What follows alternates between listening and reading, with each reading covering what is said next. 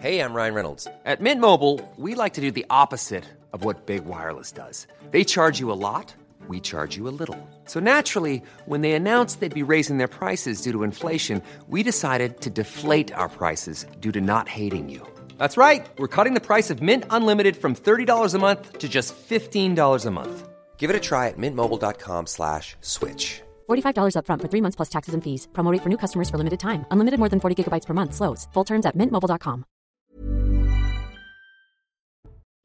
Bonjour à tous et bonjour à toutes. Bienvenue dans Punchline aujourd'hui sur CNews. On va débattre de l'actualité, à commencer par cette décision du Conseil d'État qui valide l'expulsion de l'imam Iqiyoussen. Le ministre de l'Intérieur, Gérald Darmanin, se félicite de cette décision. C'est une grande victoire pour la République, dit-il. Tous les détails dans cette édition.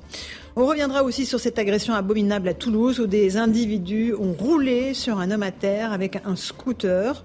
Et puis euh, cet exemple d'autodéfense à Choisy-le-Roi où un couple de personnes âgées attaquées par trois délinquants a réussi à les mettre en fuite.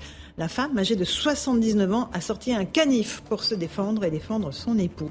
Enfin, bien sûr, la crise de l'énergie, le rationnement de gaz ou d'électricité cet hiver pour les entreprises Oh, mais ce n'est que la toute dernière option envisagée. Bruno Le Maire, devant les patrons du MEDEF, temporise les propos de la Première ministre Elisabeth Borne. On l'entendra dans un instant. Pour débattre de tous ces sujets d'actualité, nous sommes avec Louis de Ragnel, chef du service politique d'Europe 1. Bonjour Louis. Bonjour Laurence. Bienvenue sur le plateau. François Pupponi, ancien parlementaire. Ravi de vous accueillir sur notre plateau. Grégory Joron, bonjour. Bonjour. Policier, secrétaire général unité SGP Police. Il faut beaucoup de sujets sécurité à voir avec vous. Et Eric euh, Revel, journaliste. Bonjour, euh, mon cher Eric directeur de la revue Hémicycle, si c'est bien Oui, l'Hémicycle. Revue historique de l'Assemblée nationale et du Sénat. Parfait. Alors, on va commencer, si vous le voulez bien, par cette expulsion euh, de l'imam Iqiyoussen. Le Conseil d'État a donc donné son feu vert à l'expulsion de cet imam. Euh, c'était une expulsion décidée par Gérald Darmanin.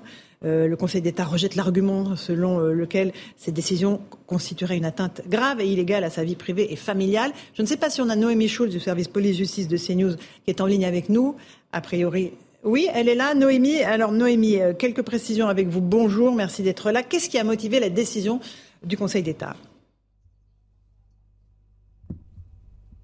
Ce qu'il faut savoir, euh, Laurence, euh, c'est que le droit français se montre assez protecteur envers les étrangers qui résident en France depuis euh, plus de 20 ans. C'est le cas de l'imam Iki Hussein qui est en France depuis 58 ans, depuis sa naissance. C'est très difficile d'expulser les, les, étrangers avec ce profil-là, sauf s'ils commettent des actes de provocation délibérée à la discrimination, la haine ou la violence envers une personne ou un groupe de personnes. Et donc c'est sûr, c'est là-dessus que le Conseil d'État s'est appuyé en décortiquant les propos tenus par l'imam depuis des années et le Conseil d'État, eh bien, il a estimé que euh, avait développé un discours antisémite et que ce n'est pas parce qu'il a présenté des excuses en 2004 ou encore qu'en 2015 il a condamné l'antisémitisme, eh bien, euh, que cela efface euh, tous ces propos tenus pendant des années. Euh, en clair, contrairement à ce qu'avait dit le tribunal administratif, les excuses ne suffisent pas à effacer des propos réitérés qui sont restés en ligne jusqu'à très récemment. L'autre point qui constitue aussi des actes de provocation, ce sont, c'est le discours sur l'infériorité de la femme et sa soumission à l'homme.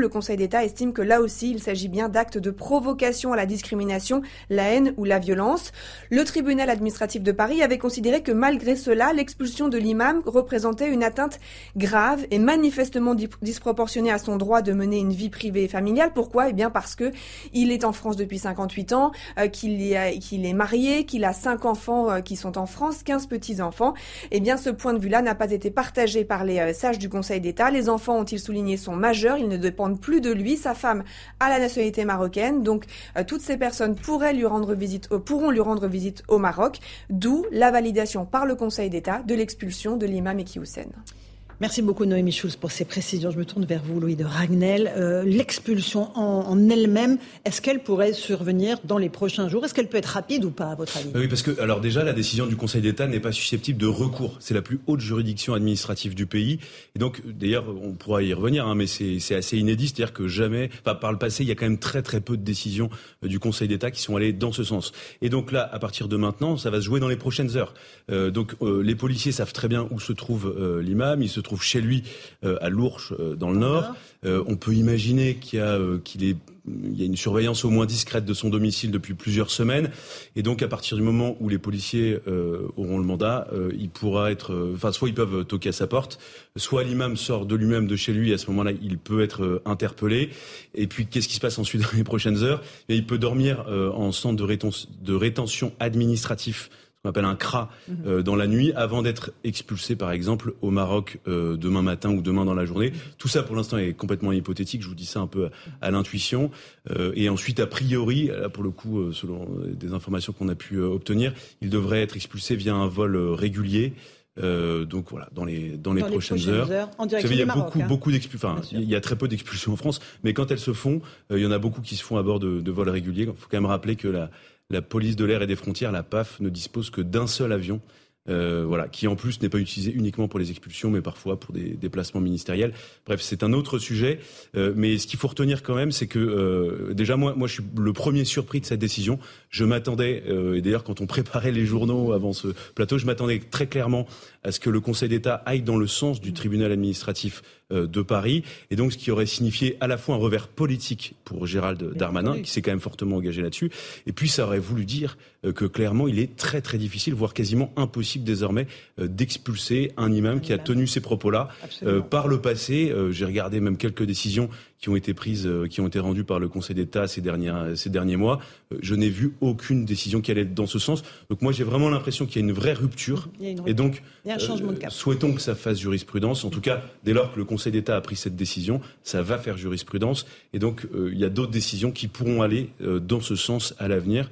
Donc, du point de vue de l'état de droit, de l'efficacité, on décrit souvent. Mm-hmm. On critique l'inefficacité des, des, expulsions euh, des mm-hmm. immigrés que la France ne souhaite plus voir sur son territoire. Eh bien, de ce point de vue-là, ça montre que c'est encore possible. Qui est un peu dramatique, c'est qu'on se félicite enfin que l'état de droit puisse être appliqué. Une victoire pour la République, a dit Gérald Darmanin. il, va prendre la parole dans la soirée parce que c'est une victoire politique pour lui, évidemment, et importante. Donc expulsion dans les prochaines heures, euh, euh, d'ici 24 heures, euh, on va se dire, en direction du Maroc. Petite précision aussi, le dossier a été plutôt bien préparé. Donc le Maroc a déjà délivré un laissez-passer consulaire parce que sans laisser-passer consulaire, c'est-à-dire qu'il faut que le Maroc reconnaisse euh, l'imam Iqiyoussen comme étant un de, un de ses ressortissants. Sans laisser-passer consulaire, l'expulsion n'aurait pas été possible.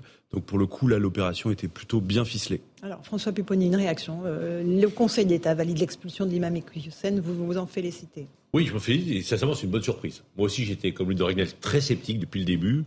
J'imaginais même que Gérald Darmanin faisait l'opération en disant bah, puisque visiblement je ne peux pas expulser, je changerai la loi parce que on voit bien que la loi n'est pas applicable. Et là, le Conseil d'État dit ici, malgré une situation quand même un peu atypique, hein, 60 ans en France, euh, père de famille, euh, des petits enfants, compte tenu de la gravité des propos qu'il a tenus, le Conseil d'État dit euh, bah oui, on peut l'expulser. Bon, c'est plutôt une bonne nouvelle. Et je pense que les messages qui vont passer auprès d'autres imams qui tiennent des propos antisémites ou, xénophobes ou de discrimination va être, vont être assez clairs. Hein. parce que vraiment, tout le monde pensait que le Conseil d'État allait suivre le tribunal administratif qui avait appliqué la jurisprudence classique de la, de la, justice administrative. Donc oui, bonne nouvelle. Eric euh, Revel, un commentaire euh. oui, c'est une bonne nouvelle. Euh, force au droit. Donc c'est vrai que la, la, décision du Conseil d'État, elle est quand même extrêmement surprenante. Ça sera intéressant d'ailleurs peut-être pour les gens qui travaillent autour du Conseil d'État de voir un peu comment ça a été pris, dans quel contexte, qui a pris cette décision Est-ce qu'elle est collégiale? Est-ce qu'il y a eu un débat? Moi, je trouve ça intéressant. Maintenant, euh, oui, c'est une victoire politique pour Gérald Darmanin, ministre de l'Intérieur, qui, comme d'autres d'ailleurs, est potentiellement intéressé par Matignon. Mais si le ministre Voir de l'Intérieur... l'Élysée en 2027. Voir l'Élysée. Mais si le ministre de l'Intérieur prend la parole tout à l'heure, vous avez dit Laurence Ferrari, pour évidemment se féliciter de ces décisions du Conseil d'État.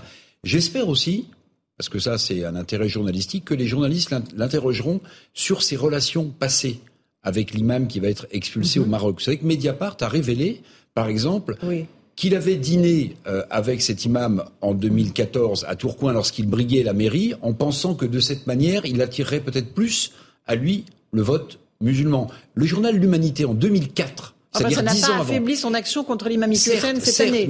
Soyons très clairs, Eric très Revel. Bien, hein. Très bien, très bien. Ça n'a pas, affaibli. mais, sa main, hein. mais c'est intéressant quand même, peut-être d'un point de vue journalistique et pour la clarté du débat, de connaître la position du ministre de l'Intérieur, de, euh, de connaître la ministre de l'Intérieur sur cette information qui n'en est peut-être pas une de Mediapart. Il peut, il peut, très bien dire que c'est une fake news, qu'il n'a. Mais ça serait intéressant parce que les propos prosélytes euh, de, de, de, de l'imam euh, antisémite, euh, misogyne, le journal L'Humanité dès 2004 pointait du doigt les propos de cette imam. Donc c'est pas d'hier. Et le dîner dont on parle, c'est 2014. Vous voyez, c'est dix ans après. Alors, juste... il y a quand même un sujet qui est intéressant, ce que vous, vous pointez du doigt. C'est en fait, c'est, euh, on parle beaucoup de l'islamo-gauchisme, mais il y a eu aussi une partie d'islamo-droitisme euh, pendant des années, puisque le fait de, d'essayer de, de, sympathiser avec certains imams euh, pour récupérer des voix touchait énormément d'élus. et donc forcément, et à l'époque, ça intéressait peu de monde, tout le monde s'en fichait. Mais ce que ça veut dire aussi, là, dans cette décision-là, et moi, ce que je trouve intéressant, c'est que honnêtement, on aurait eu un débat sur la possibilité de l'expulsion de cet imam il y a deux ans par mmh. rapport aux propos qu'il a tenus, moi je, je pense qu'il y aurait eu un consensus sur le fait qu'on aurait tous dit on n'expulse pas pour ça. Et d'ailleurs c'était la défense c'était la défense euh, de, de, de l'imam qui disait bon ok il est un peu conservateur, un peu rétrograde, un peu misogyne, mais ça justifie pas de l'expulser. La nouveauté c'est que désormais toutes les personnes, et je peux dire qu'il y en a un paquet, hein, des islamistes radicaux qui tiennent ce discours-là, eh bien désormais, ils pourront être expulsés. Donc, alors attendez, on, se réjouit de, de alors, on se réjouit peut-être de manière excessive dans le sens où, où, où euh, ça, ça devrait, pas, ça aurait dû, non mais ça aurait dû avoir lieu en fait depuis des années, et, et on est en train de, de s'enflammer en disant c'est génial. Bon, c'est quand même une bonne nouvelle, mais il faut quand même rappeler que pendant des années, il ne s'est rien passé pour les mêmes cas et les mêmes personnes. On est en direct sur CNews. Bienvenue si vous nous rejoignez à l'instant. On fait juste le rappel des titres de l'actualité. Euh, avec Isabelle Piboulot et on reprend ce débat. Euh, j'aimerais votre réaction, Grégory Geron. À tout de suite.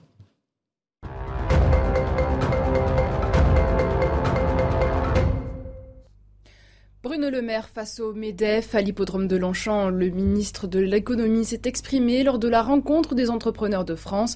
En matière de travail, Bruno Le Maire l'affirme, il n'y a pas une grande démission, il y a de grandes attentes et parmi elles la réforme des retraites sur laquelle l'exécutif a fixé un calendrier pour juillet 2023. En France, le prix du gazole continue d'augmenter, une hausse de 8,6 centimes en une semaine, c'est-à-dire 1,99€ le litre. C'est plutôt stable du côté du samplon, 1,79€ le litre pour le samplon 95 et 1,90€ le samplon 98. Nouvelle révélation dans l'affaire Paul Pogba, le footballeur aurait versé 100 000 euros à ses extorqueurs en mars 2022. Des amis et son grand frère lui auraient réclamé 13 millions d'euros en le menaçant. Paul Pogba aurait voulu effectuer un premier versement de 3 millions d'euros avant que ses banquiers l'en empêchent. Les 100 000 euros auraient donc été versés en guise de compensation. Au Pakistan, plus d'un million d'habitations ont été dévastées ainsi que de nombreuses terres agricoles. 1136 personnes ont péri dans ces inondations et désormais les conséquences sanitaires inquiètent les médecins. De nombreux malades affluent dans les hôpitaux et font craindre des risques d'épidémie de paludisme ou de choléra. Merci pour euh, ce rappel des grands titres de l'actualité, Isabelle Pibolo. On revient sur euh, cette expulsion confirmée donc par le Conseil d'État de l'imam Iqiyoussen, un imam euh, qui avait tenu des propos antisémites, c'est ce que dit la décision du Conseil d'État, des propos tenus depuis plusieurs années lors de nombreuses conférences largement diffusées, un discours sur l'infériorité de la femme et sa soumission à l'homme. Le Conseil d'État estime que ce sont des provocations explicites et délibérées à la discrimination ou la haine. Est-ce que cette décision, Grégory Joron, vous êtes policier du syndicat SGP Police, euh, va dans le bon sens. Est-ce que vous, les expulsions euh, seront désormais euh, peut-être plus simplifiées euh, dans le cas des islamistes? Je ne suis pas sûr que ça règle tout le problème des, expulsions qui ont, été, voilà, exposées juste avant par monsieur, parce qu'en effet, il reste toujours le problème du laisser-passer consulaire, etc. Enfin, tout ce qu'on connaît, tout ce qu'on dit déjà depuis quelques semaines, étant donné en effet le faible taux d'expulsion, la difficulté aussi qu'il y a eu, il faut le rappeler quand même, avec, avec la, la, crise sanitaire et le Covid, parce que ça a énormément compliqué les choses aussi, et c'est toujours le cas quand même. pour ce de cette affaire-là, on peut que se féliciter en effet de, enfin euh, d'un signal fort envoyé par, euh, par, le, par le Conseil d'État. C'est vrai que j'ai entendu beaucoup de politologues, mm. hommes politiques ou femmes politiques ou, ou même responsables politiques appeler aussi au respect de l'état de droit, puisque puisqu'ils s'offusquaient de la position du ministre prise dès le départ. Bah, je trouve que l'état de droit, pour le coup, reprend justement sa, sa, sa, pleine place et ça fait quand même du bien, quoi qu'on en dise, même s'il reste encore pas mal de choses à faire sur ce sujet-là. Après, pour ce qui est des expulsions, honnêtement, je pense que le sujet est très, très, très, très vaste. Euh, il y a déjà un problème de, euh, voilà, de, de, de, de, laisser passer consulaire et, et, et de CRA et aussi centre de euh, rétention administrative, centre de rétention administrative et aussi euh, de euh, d'occupation de ces centres de, de rétention administrative parce qu'aujourd'hui on a énormément énormément justement euh, d'anciens prisonniers qui sont sortis qui auraient dû être expulsés et qui sont aujourd'hui dans nos cras pendant 90 jours mhm. et qu'on relâche à la fin et qui et qui retrouvent la rue avec un avec un donc c'est un problème pour les policiers qui voient ces individus sortir et se retrouver en liberté en fait, et dans la nature. François Pupponi en fait aujourd'hui Gérald Darmanin c'est on aurait de deux expulsions celle de l'imam qui va intervenir, et celle du jeune qui avait fait un rodéo urbain et qui a été expulsé avec la famille, de son logement social. Oui, mais alors attendez, parce que et c'est pas à cause du rodéo que la famille est expulsée. la décision datait de 2016 pour non-payement de loyer. Donc il a fallu de 2016 à 2022 quand même. Il y a hein. drame dans cette histoire, c'est que des décisions qui ne sont pas exécutées euh, d'expulsion, il y en a des centaines tous les jours. Elles ne sont jamais exécutées. Pas de l'expulsion de ce type le drame, rodéo il a fallu, la, décision il a fallu qu'il y ait ce problème de rodéo pour expulser la famille. Donc il y en a un. Alors c'est un symbole très fort et je vous rejoins. Ce que, ce que veut passer euh, Jardin comme message, c'est de dire, a priori, voilà, il n'y aura plus de mensuétude.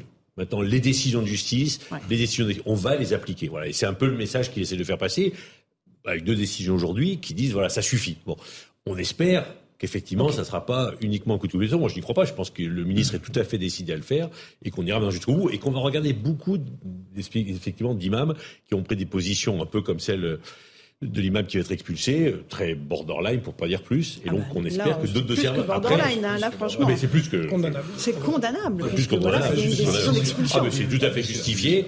La vraie question, c'est pourquoi on a tant attendu. Maintenant, voilà, je pense que ce qui est le message qui est basé par le ministre, c'est de dire ça suffit, on attendra et c'est une victoire politique pour Gérald Darmanin, euh, évidemment. Euh, il avait vraiment, il s'était engagé à fond dans ce dossier et il avait mis toute son autorité dans, la balance. Absolument, c'est ce qu'il est en train de faire. En fait, il essaye de maintenant. Il, voit bien que les résultats sont pas bons. Mhm. Euh, ce qui s'est passé pendant le premier, la première partie du premier quinquennat d'Emmanuel Macron, Globalement, il y a eu deux lois sur l'immigration euh, mais qui n'ont pas produit d'effet. Ensuite, il y a eu Christophe Castaner qui est arrivé et qui euh, ça l'intéressait pas du tout les questions d'immigration. Euh, et ensuite, donc Gérald Darmanin arrive à la fin du quinquennat pour essayer de redonner un peu de, au moins de semblant d'autorité. Donc maintenant, ce que Gérald Darmanin cible particulièrement, c'est le haut du spectre. En tout cas, c'est la communication, c'est le message qu'il envoie. Et donc, ce qu'il dit aux préfets, les consignes qu'il leur donne, c'est par exemple dans les centres de rétention administratif, euh, cibler particulièrement tous ceux qui ont un CV judiciaire long comme le bras, cibler particulièrement euh, tous les islamistes radicaux et on les expulse et, et, si vous voulez avec des procédures où tout le monde est mis autour de la table euh, pour justement qu'il y ait un peu d'efficacité. Mais ça reste le c'est très bien, c'est le haut du spectre, mais après il y a tout le reste, toute la masse extrêmement importante euh, à la fois de clandestins qui vivent sur le territoire français, qui n'ont pas forcément commis d'infraction, mais qui n'ont rien à faire sur le territoire français. Il y a les déboutés du droit d'asile qui euh, n'ont pas forcément commis d'infraction, mais doivent être expulsés. Il y a, et, donc il y a les gens qui n'ont plus de titre de séjour, des titres de séjour dégradés. Donc c'est très bien de s'occuper du haut du spectre. Je pense que ça rassure aussi beaucoup les gens. C'est vraiment tous les gens qu'on n'a plus envie de voir chez nous. Euh, mais euh, faut pas oublier pour autant qu'il reste la masse, c'est-à-dire tous ces, toutes ces personnes en situation irrégulière sur le territoire français qui doivent être être expulsés, euh, qu'ils aient commis ou pas euh, des, infractions. Absolument. Euh, on, va avancer, si vous le voulez bien. On va continuer à parler avec vous, Grégory Joron, de sécurité. on va s'intéresser d'abord à ce qui s'est passé à Toulouse samedi dernier dans la ville rose. Un homme a été roué de coups par deux individus qui l'ont frappé, mais qui lui ont aussi roulé dessus avec un scooter. La scène est quasi insoutenable. la vidéo de l'agression a été diffusée sur les réseaux sociaux. Les auteurs des faits n'ont pas été encore retrouvés. Explication de Clémence Barbier. L'agression s'est déroulée dans la nuit de vendredi à samedi vers 2 heures du matin en plein centre-ville de Toulouse. Selon une source policière, un groupe d'amis rentrait à pied lorsqu'ils croisent un scooter qui roulait dangereusement, manquant même de percuter des piétons. Au passage du scooter, un des membres du groupe, âgé de 30 ans, aurait simplement fait une réflexion au conducteur. Ce dernier et le passager ripostent immédiatement en s'en prenant physiquement à la victime. Il lui assène des coups de casse et des coups de pied qui lui font perdre connaissance. En partant, le conducteur du scooter lui roule dessus. La victime souffrirait d'une fracture à la mâchoire ainsi que de nombreuses contusions.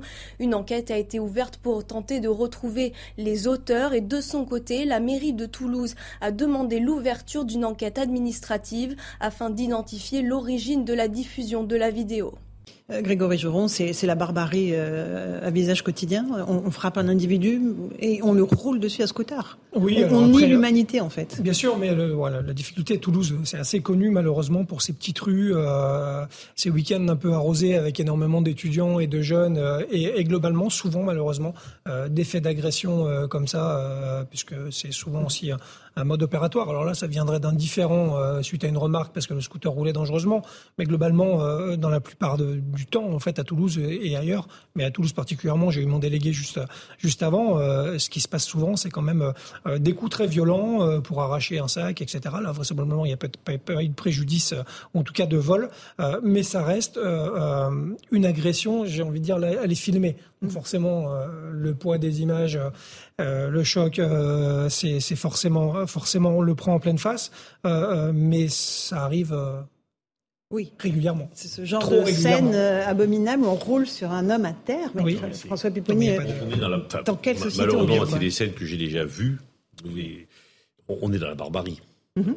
et, tout ça parce que la, personne a juste dit vous roulez trop vite, attention à ce que vous faites. C'est-à-dire qu'il a, il a juste essayé de leur dire arrêtez de vos conneries, comment et il se fait euh, presque tuer parce qu'il peuvent, il aurait pu le tuer. Hein.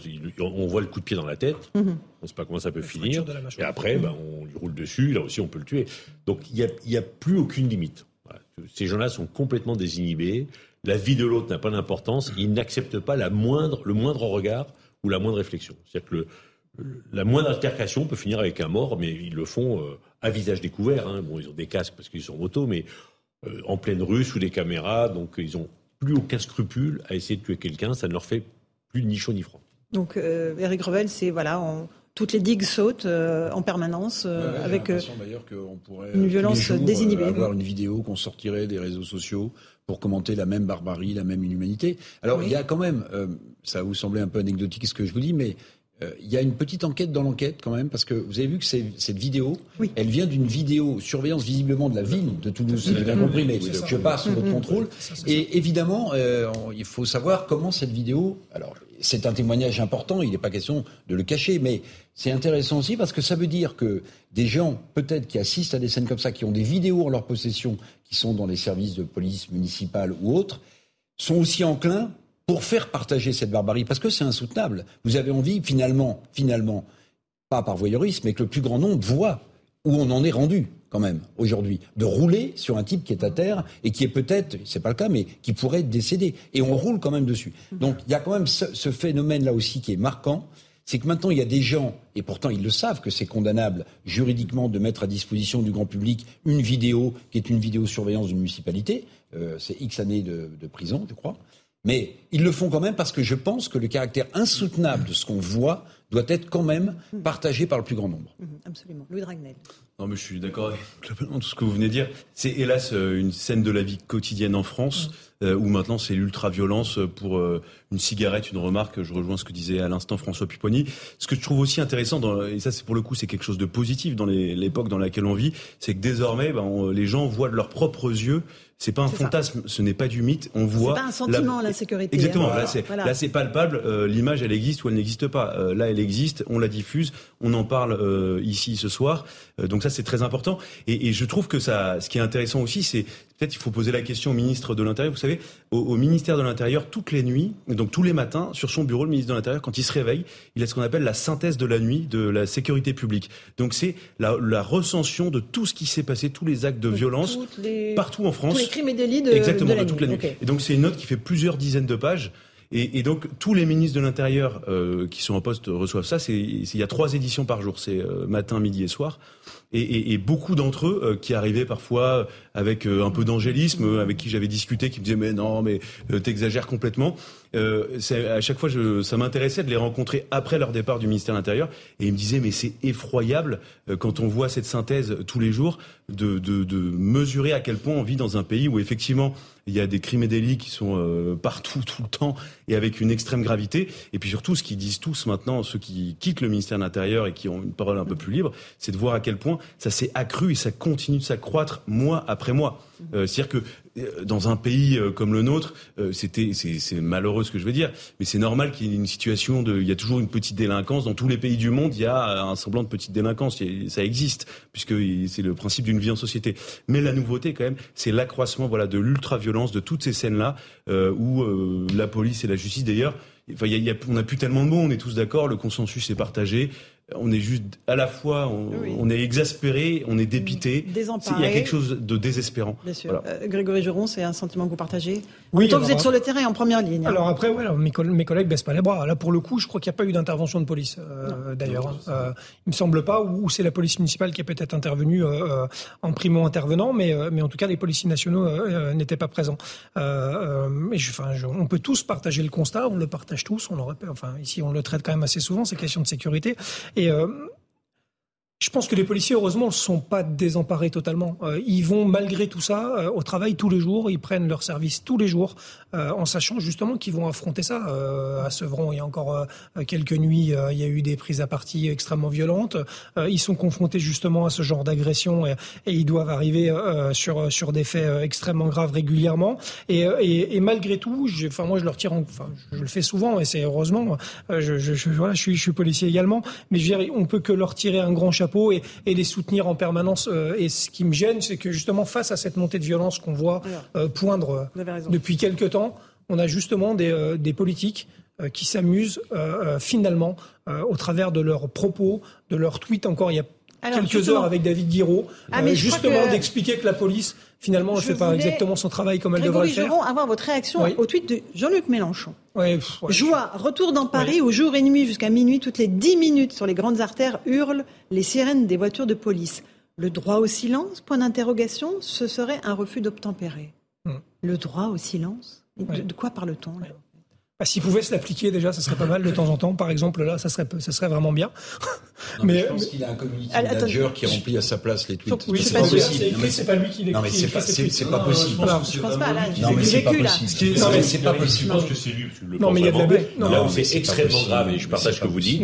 C'est que dans un certain nombre de territoires, ça donne le sentiment aux jeunes et aux délinquants qui peuvent y aller, puisque un plus représentant. Parce que ça gêne les sirènes de police. Quelqu'un qui était candidat à la de la République dit euh, que la police fait du bruit la nuit. Enfin, quand il fait sincèrement les policiers euh, de Paris la nuit, quand ils interviennent, c'est souvent parce qu'il y, y, a des drames, il y a des, des agressions, il faut qu'ils y aillent. Et quand un élu de la République dit euh, moi ça me gêne que la police euh, la nuit, euh, enfin c'est surréaliste parce que c'est ce que pense un certain nombre de jeunes dans ces quartiers mais en disant mais ils sont là pour nous embêter, ils sont là pour nous pourchasser, ils sont racistes, ils sont xénophobes et en fait ils servent à rien. Et ben donc bon, voilà. Mais là où je trouve que c'est encore plus grave, moi je trouve que c'est vraiment une, réflexion un peu de bobo parisien qui vit dans un endroit où il y a assez peu de problèmes parce que manifestement il les voit passer en bas de sa fenêtre mais pas intervenir.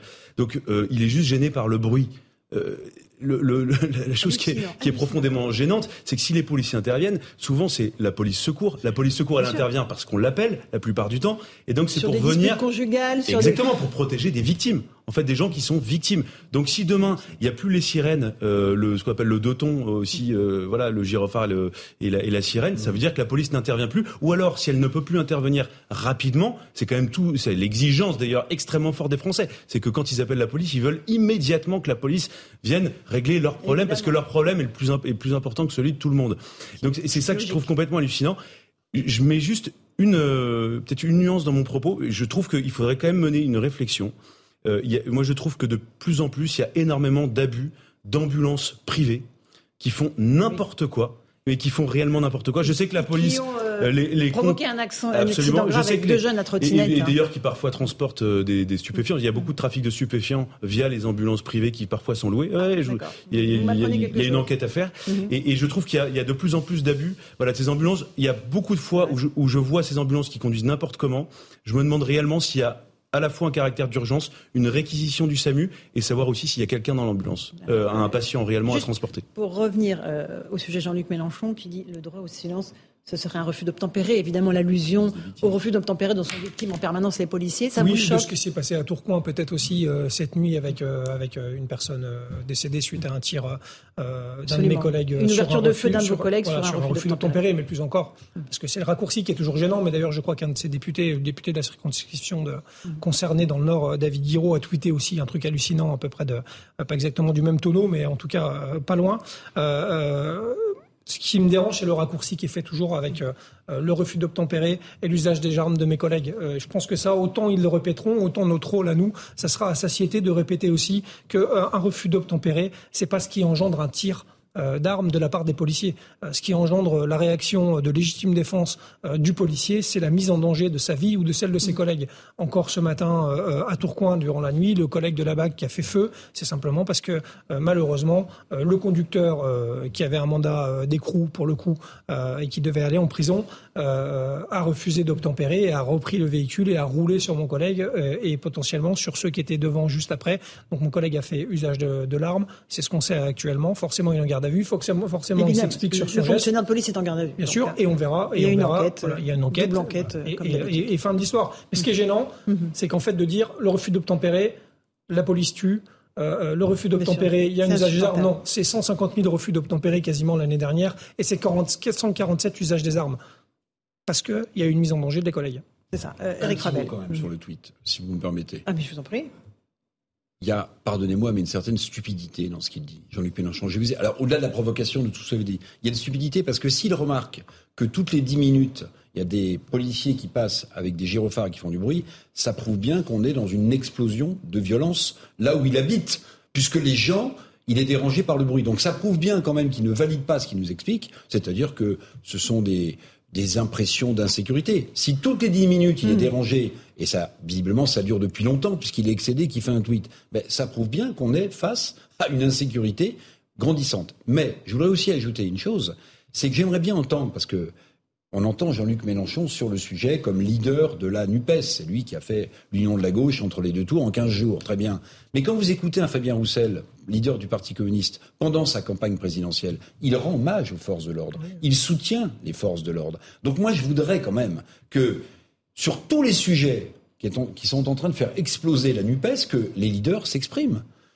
Qu'est-ce qui reste du PS sur certains sujets? Qu'est-ce qui allie, on en parlait euh, mm. hier, Laurence, sur la question du nucléaire, on va y revenir. sur la question de la sécurité, mais quelle est la position de Jean-Luc Mélenchon par rapport à celle de Fabien Roussel, qui salue, euh, même si la doctrine est changeante euh, dans la police nationale par rapport à Jean Marie, qui salue et soutient les forces de l'ordre. Mais c'est quoi ce conglomérat de gens qui ne mm. sont d'accord sur rien? Garder son poste. C'est la NUPES. c'est la NUPES. Bon. Euh, revenons à la sécurité, si vous le voulez bien, parce que c'est un sujet extrêmement important et, c'est pour ça que vous êtes là, Grégory Joron. Euh, on va s'intéresser, on a vu ce qui s'est passé à Toulouse, on a vu la réaction de Jean-Luc Mélenchon pour, qui est dérangé par les sirènes de la police euh, dans la capitale. là, j'aimerais qu'on parle de Choisy-le-Roi, parce que ça pose la question de l'autodéfense. Là, Choisy-le-Roi, c'est l'agression d'un couple de personnes âgées qui se défendent. La dame, âgée de 79 ans, se défend, elle met en fuite les agresseurs de son mari. Euh, sur place, nous avons Régine Delfour et Florian Paume qui nous expliquent ce qui s'est passé. Régine.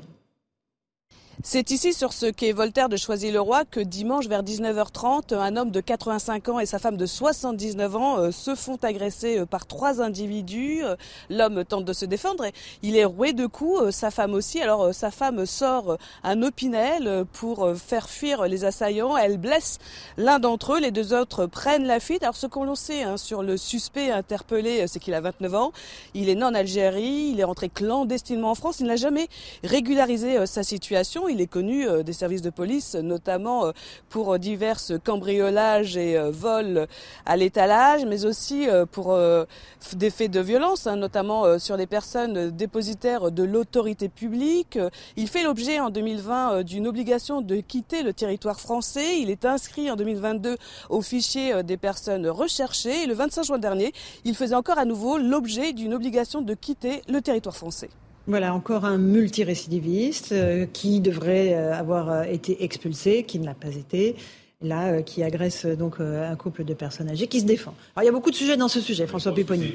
D'abord, trois individus qui agressent un couple de retraités qui se promènent à 19h30 à la fin de l'été le long d'une rivière. bon. Et qui aurait dû être expulsé depuis, enfin, qui n'a jamais été régularisé, qui n'a pas de papier, euh, qui est connu, arrêté régulièrement, euh, à qui on remet des OQTF tous les tous les deux ans. Obligation de quitter le territoire français. À faire de voilà. Comme quoi, ils n'ont même pas peur d'une sanction éventuelle parce qu'ils savent que la sanction n'intervient pas. Là, on peut espérer que cette fois, elle interviendra lourdement. Mais ça, ça, c'est le futur dossier du ministre de l'Intérieur. Enfin, on ne peut pas continuer à, comme ça. On a parlé de l'expulsion de l'imam, c'est très bien, mais comme vous dites tout à l'heure, c'est le haut du spectre. Maintenant, il faut s'occuper des délinquants de la vie quotidienne qui, euh, en toute impunité, et le savent, ne risquent rien et continuent à agresser des gens dans la rue alors qu'ils sont dans l'illégalité la plus totale. Il y a aussi, Grégory Geron, la question de l'autodéfense. Là, il faut se dire voilà, que cette dame de 79 ans a sorti son petit canif pour pouvoir mettre en route, en déroute euh, les agresseurs, oui, ces pardon, agresseurs. C'est pas de l'autodéfense, c'est simplement de la légitime défense. oui, si vous le voulez, vous avez oui, raison. légitime défense. C'est pas une question. C'est simplement euh, euh, dans le dans, euh, dans, dans le dans le code pénal et, euh, et, et pour le coup, n'importe quel citoyen, heureusement, peut faire valoir ce droit absolu de se défendre en cas d'une atteinte injustifiée. Euh, immédiate dès lors que sa réponse est proportionnée et que donc donc c'est ce qu'a fait cette dame là l'enquête va aussi déterminer puisqu'il y avait l'agresseur était vraisemblablement en urgence absolue, euh, mais, euh, mais pas en urgence vitale. Euh, donc maintenant, il est en garde à vue, il est sorti de ça. et donc, donc les conditions justement de cette légitime défense vont être aussi étudiées. Mais j'imagine que trois agresseurs sur une personne qui a 84 ans, parce que c'était l'âge de son mari, qui rouait de coups en étant au sol, je pense que la défense de la dame était, me semble-t-il, très légitime. Bien sûr. Louis Dragnel. Oui, il y a deux choses qui m'intéressent. La première, je serais, j'ai très envie de savoir euh, si vous avez, par exemple, Gérald Darmanin demain en, interview matinale, de, non mais de, connaître les raisons de la non-exécution de, des deux obligations de quitter le territoire français. Souvent, c'est très instructif et ça permet de comprendre toutes les failles, toutes, tous les voies de contournement. Pourquoi est-ce que euh, ces décisions ne fonctionnent pas, ne sont pas exécutées euh, ça c'est la première chose. Et le deuxième élément, qui me qui m'attriste un peu, c'est que euh, compte tenu du fait qu'il y a l'ouverture d'une enquête, et eh bien cette pauvre dame de 83, 84 ans, vous avez dit 79, 79, 79 ils vont être euh, peut-être euh, placés en garde à vue demain. Non, mais c'est pas impossible. c'est la procédure? Je veux dire que c'est deux personnes âgées agressées, moi je suis sûr Entre guillemets, la victime. S'il était en urgence absolue. Je vais porter plainte. Hein. On est à l'abri de rien. C'est à l'abri de rien. l'abri de rien J'en sais rien. Je pense, j'imagine. J'imagine pas qu'on peut mettre deux personnes âgées qui ont été agressées en garde à vue. Ce qui est dingue, c'est que c'est deux personnes qui n'ont rien demandé. A priori, je connais pas l'histoire dans le détail, qui n'ont rien demandé à personne, qui se, qui manifestement se défendent dans le cadre de la légitime défense, donc application stricte du droit et en plus de ça, vont avoir en plus des, des, des procédures administratives, avec peut-être un procès qui va commencer. toutes ces histoires-là, à chaque fois, sont très compliquées et, et très douloureuses mhm. euh, pour les personnes qui sont victimes et qui euh, n'ont jamais rien demandé à personne, n'ont rien provoqué. Je peux me permettre pour le coup, en toute franchise, je, enfin, je, moi, je, je, suis assez clair dans mes positions, surtout sur ces sujets de légitime défense, parce que ça fait souvent débat et il y a souvent des oppositions entre syndicats de police. Euh, moi, je, on n'est pas nombreux euh, à être sur cette position-là, mais je l'ai déjà dit ici euh, avec, avec, avec Laurence déjà, mais je, je, je suis défavorable à une présomption de légitime défense euh, pour les policiers. Je pense que ça n'apportera rien, parce qu'encore une fois, on est dans un état de droit, c'est une, une, présomption qui ne sera pas irréfragable, qui sera une présomption simple, et dès lors qu'en fait des indices concordants euh, laissant présumer à, de toute façon la commission d'une infraction, un juge d'instruction pourra mettre en examen un policier, il n'y a pas de doute là-dessus, et j'ai envie de dire, c'est justement notre état de droit qu'on doit sauvegarder. Et ça n'apportera pas grand-chose euh, au monde policier, euh, sauf envoyer de mauvais messages que, que d'aller sur ce chemin-là. Pour autant, sur cette affaire-là, très particulièrement sur cette affaire-là, on est quand même dans un des cas, justement, du code pénal qui euh, présume la légitime défense de la dame, puisqu'elle mmh. fait, elle réagit à un vol exécuté avec violence sur son époux, puisqu'ils essayaient, ils essayaient vraisemblablement de voler des, des clés. sûrement de leur appartement ou de leur maison. Donc, donc, donc, donc normalement, pense qu'elle devrait, euh, je ne suis, pas dans l'affaire, que c'est toujours compliqué, mais, mais si on regarde le droit, elle devrait logiquement être déjà présumée en état de légitime défense euh, par, par, par, les enquêteurs et le magistrat. En tout cas, on, salue le courage de cette dame euh, qui voilà, ne s'est pas laissée effrayer, qui a eu la présence d'esprit de sortir un tout petit canif voilà, pour mettre en déroute les agresseurs de son mari. C'est courageux, pas, mais, mais, maintenant, le, pour elle, c'est terrible parce que deux des agresseurs sont en liberté, ils n'ont mhm. pas été interpellés. Mhm ils, vivent dans la crainte permanente de savoir est-ce qu'ils vont pas revenir. Est-ce que, Évidemment. c'est terrible parce que les victimes, il faut vraiment considérer qu'il faut les accompagner. Et souvent, on ne les accompagne pas assez. Parce qu'elles vivent un vrai traumatisme physique et moral.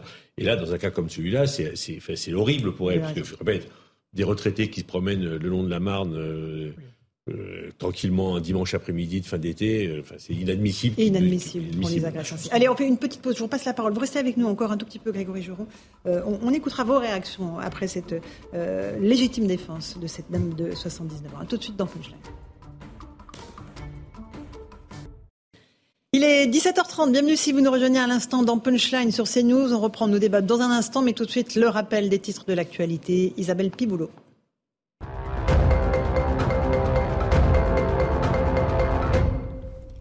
Le Conseil d'État donne son feu vert à l'expulsion de l'imam Hassan Iqiyoussen, décidé par Gérald Darmanin. Sur Twitter, le ministre de l'Intérieur parle d'une grande victoire pour la République. Le juge des référés a estimé que les comportements de l'imam constituent des actes de provocation explicites et délibérés à la discrimination ou à la haine, justifiant une expulsion. Bruno Le Maire annonce des aides prolongées pour les entreprises, un coup de pouce pour affronter la hausse des prix de l'énergie. À ce jour, il existe un guichet unique dans lequel les entreprises récupèrent des aides financières pour alléger leurs factures énergétiques. Ce guichet, qui devait fermer ce mois-ci, restera ouvert jusqu'à fin décembre. Les crèches municipales sont en grève aujourd'hui. Elles manquent de personnel, particulièrement en Ile-de-France. Pour faire face à cette pénurie, le gouvernement a publié un arrêté permettant le recrutement de personnes non diplômées. Les professionnels de la petite enfance craignent donc une détérioration du niveau d'encadrement des enfants. Voilà donc pour euh, les grands titres de l'actualité. On est toujours avec Louis de Ragnel, chef du service politique d'Europe 1, avec François Pupponi, ancien parlementaire, Grégory Geron, policier, secrétaire général unité SGP Police et Faux, Eric Revel, euh, journaliste. Euh, on parlait de ce qui s'est passé à Choisy-le-Roi, cette agression d'un couple de personnes âgées.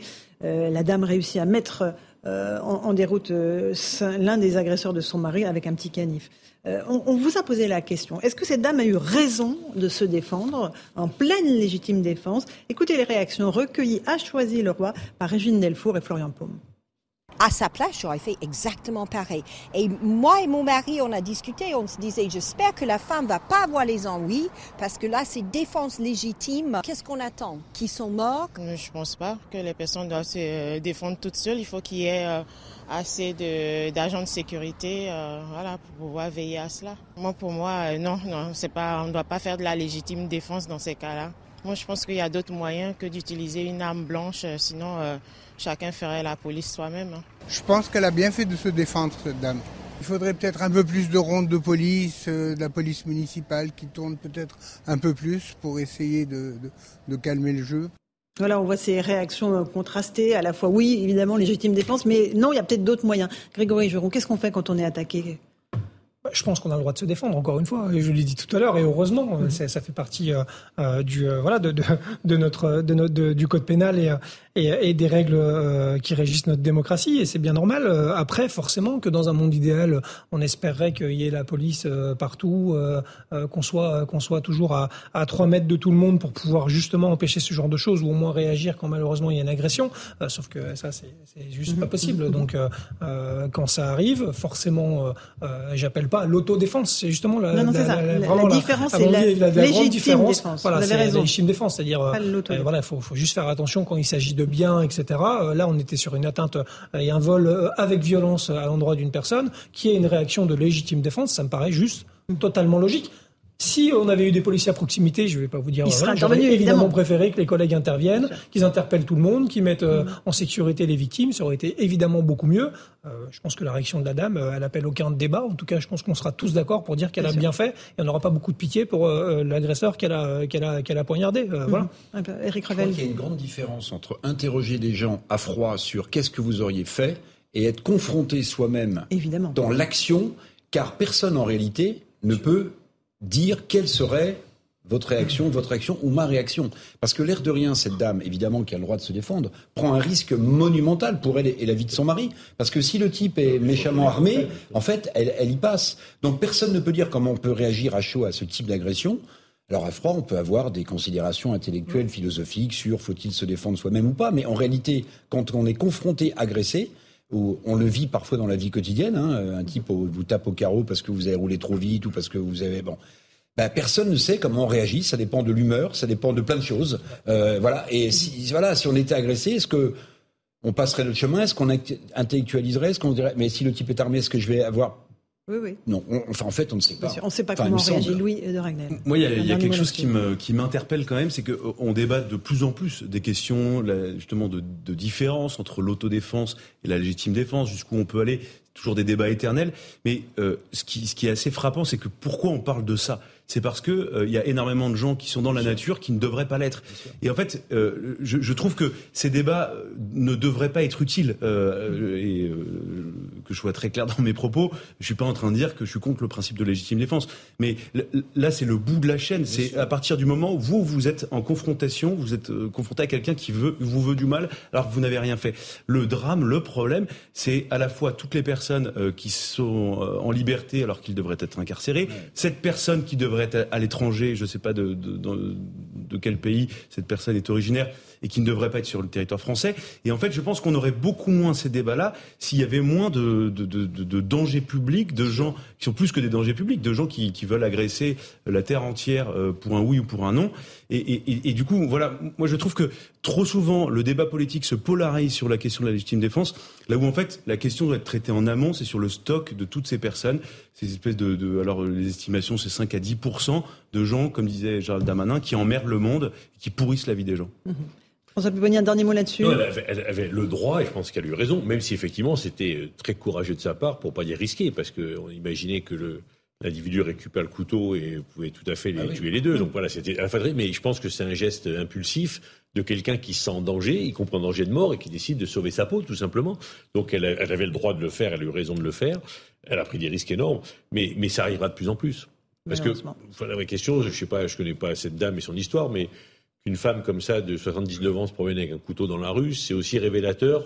il y en a beaucoup. Non, non, mais, non, mais ça peut arriver. C'était un petit porte-clés. Les petits opinards. C'est ce que j'ai compris.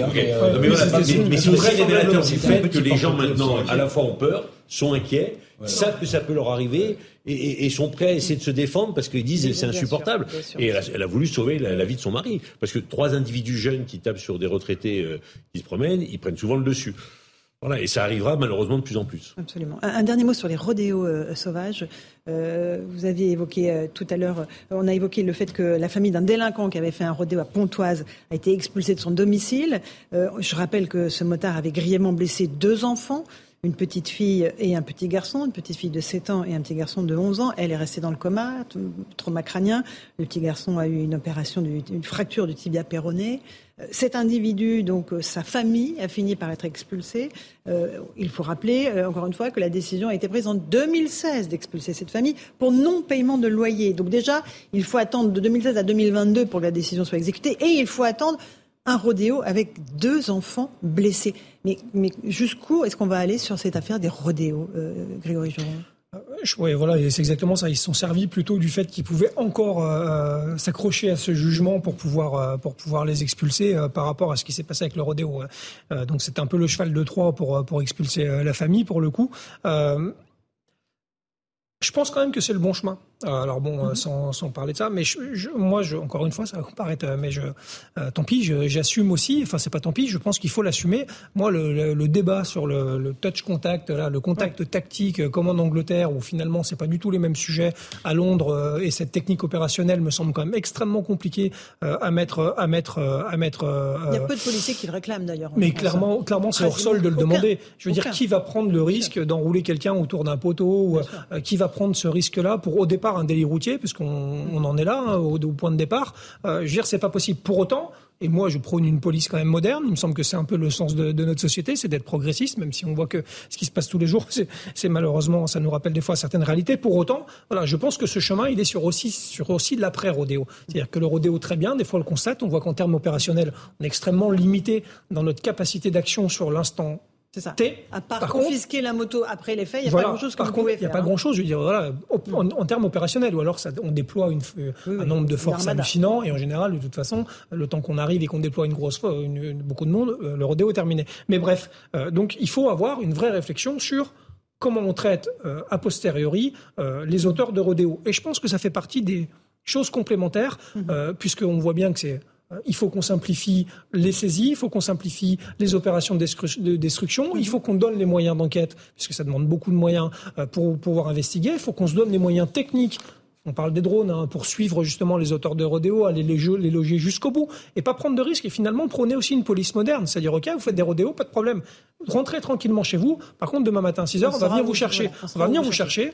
On va peut-être en effet expulser toute votre famille parce que, bah, hmm. écoutez, il faut, voilà, faut jouer. On va peut-être aussi, des, enfin, on va sur... On va venir vous chercher si vous pouvez entrer dans la cité concernée. Hein. après, après, après, c'est non, attendez, on rentre dans les cités. Pardon, mais on rentre dans toutes les cités euh, concernées quand on veut bien, quand on veut bien nous donner l'ordre d'y aller, euh, monsieur. C'est une réalité. À 6 h du matin, on hmm. rentre dans toutes les cités et il y a des mmh. opérations tous les jours pour aller interpeller des gens. Maintenant, c'est une question de volonté.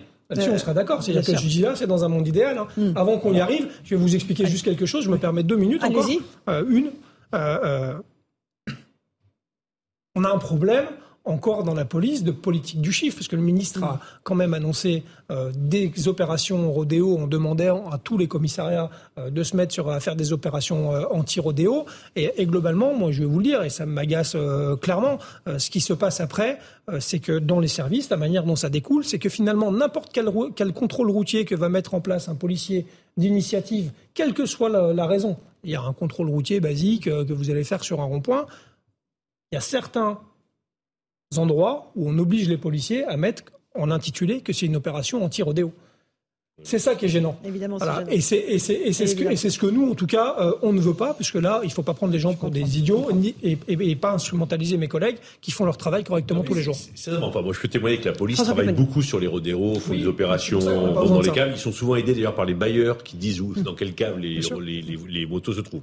Ce qui est intéressant là, c'est que visiblement, le dossier de cette famille était connu pour expulsion. Alors sur les expulsions, c'est plus compliqué parce que même quand la justice dit effectivement vous n'avez pas, vous n'avez pas payé, on va vous expulser, il y a, des, fonds d'État qui aident à payer le bailleur pour éviter l'expulsion d'une famille dont on ne sait pas ce qu'on va faire.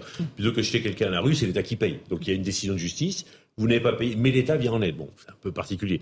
Mais là, ce qui est intéressant, c'est de dire écoutez, on vous aide depuis 2016, parce qu'en fait l'expulsion n'a pas été faite. Votre fils a commis cette infraction, on met en œuvre la décision. Donc c'est aussi un message qu'on fait passer dans les quartiers, parce que le, problème de l'expulsion, régulièrement des maires demandent l'expulsion des familles de délinquants. Et, on a toujours des scrupules parce qu'on pénalise des familles où souvent un, des enfants pose des problèmes et toute la fratrie n'en pose pas. Mais là, les messages qui passaient, c'est de dire écoutez, voilà, maintenant, quand il y aura un acte délictueux, si la famille n'est pas en règle, on expulsera. enfin, c'est quand même de la responsabilité des, parents, de la famille concernée. Oui, vous, savez, c'est un élément de la famille, mais, oui, si vous avez un, alors quand vous, avez une fratrie de 7, de 5, 6 maman. Non, mais, quand vous avez une fratrie de 5, 6 enfants, il y en a 5 qui sont euh, irréprochables. qui déconne, vous allez quand même lui dire, euh, il faut quand même euh, bien, non, enfin, je sais pas. Oui, non, vous pouvez essayer, mais parfois le, parfois le jeune, il est, non, mais d'accord, moi j'ai des familles sont responsables quand même. Oui, mais quand les parents ont bien éduqué 5 enfants et le sixième dérape, est-ce qu'on peut leur en vouloir de ne pas réussir sur l'élection d'un enfant Je suis d'accord avec vous. moi, je, suis père et je sais que tout est très imparfait. Et je suis pas, j'en sais rien. Peut-être que j'aurai des enfants qui déraperont. Mais là où je vous rejoins, Eric Revel, par principe, le principe de responsabilité ah, individuelle bah, et en société, c'est que les parents sont responsables de leurs bah enfants. Euh, si votre enfant fait une bêtise, c'est vous qui allez le chercher au commissariat. Et je pointe et je remarque juste aussi. Quand ils sont majeurs, euh, vous faites quoi? Ah bah, ah bah quand ils sont majeurs, euh, normalement. Enfin. Excusez-moi. Voilà. Oui, mais euh, s'ils si, vivent, vivent euh, au domicile de leurs parents, c'est-à-dire que ce sont encore leurs parents qui ont une forme de responsabilité sur eux, et donc les parents forcément ont une forme de responsabilité.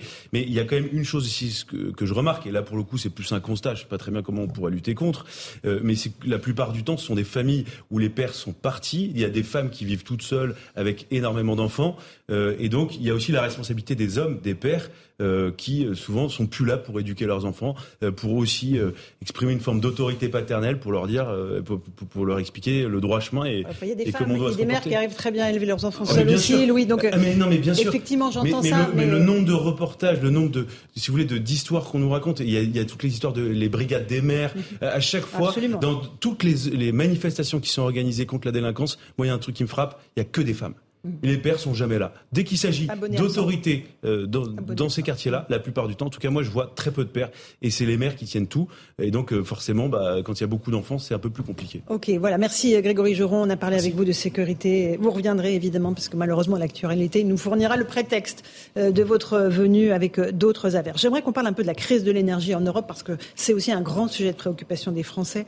crise de l'énergie en France aussi qui va donc s'aggraver dans les semaines à venir. on va écouter le de l'économie, Bruno Le Maire. Il était cet après-midi devant les patrons du MEDEF. Il a tenté, je crois, de temporiser un tout petit peu les propos de la Première ministre Elisabeth Borne hier, qui parlait de rationnement, qui parlait de coupure de gaz ou d'électricité. Euh, lui, il a dit que pour les entreprises, il y aura un allègement des critères pour celles qui auront besoin d'aide. Écoutez, Bruno Le Maire. Il y a dès maintenant, dans la distribution, dans certains commerces, dans de la production alimentaire, dans l'industrie, des PME qui me disent la facture d'électricité, la facture de gaz est en train d'exploser, on ne va pas survivre. Nous allons prendre ce sujet à bras le corps.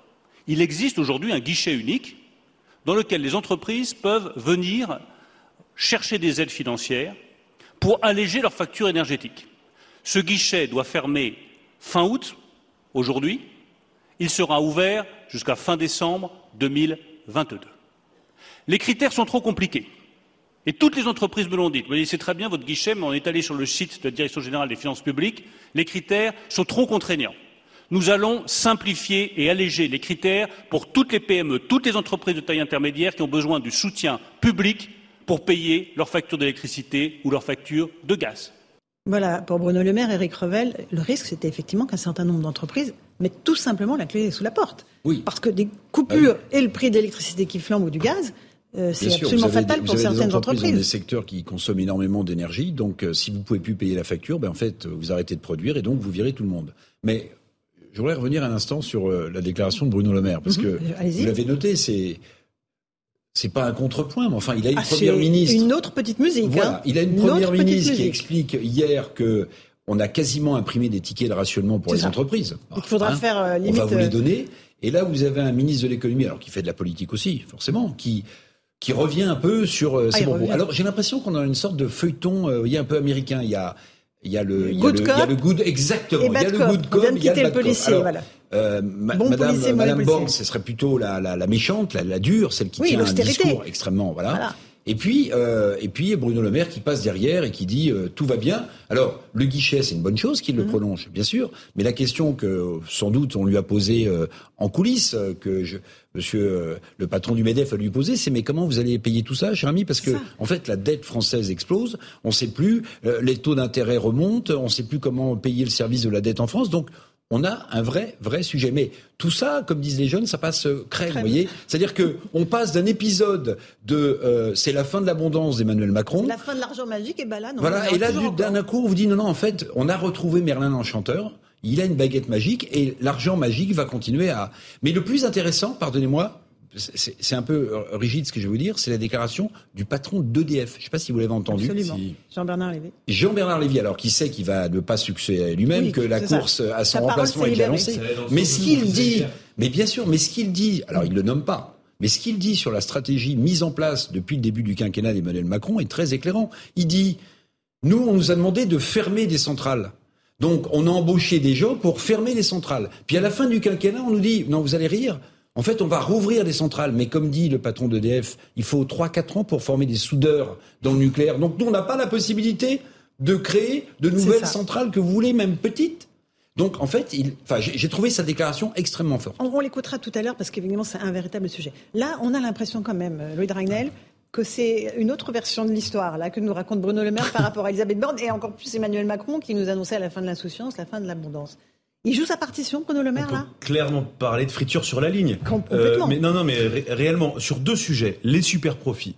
Les super profits, Bruno Le Maire. Il ne sait pas ce que c'est. Il n'en a jamais entendu parler. Elisabeth Borne, dans un entretien au Parisien, puis hier, mhm. euh, lors de sa réponse au discours du président du MEDEF, a dit qu'elle ne fermait pas la porte à la mise en place de super profits. Ça ne veut pas forcément dire qu'elle va les mettre en place, mais elle dit que c'est pas forcément exclu par principe. Mais là, sur les et là sur la question de l'énergie, de la consommation de l'énergie, effectivement, Hier, vous avez Elisabeth Borne qui demande à toutes les entreprises euh, de baisser leur, leur consommation d'énergie, euh, de travailler filière par filière pour faire pour créer elle-même en fait un plan qu'elle va soumettre au gouvernement.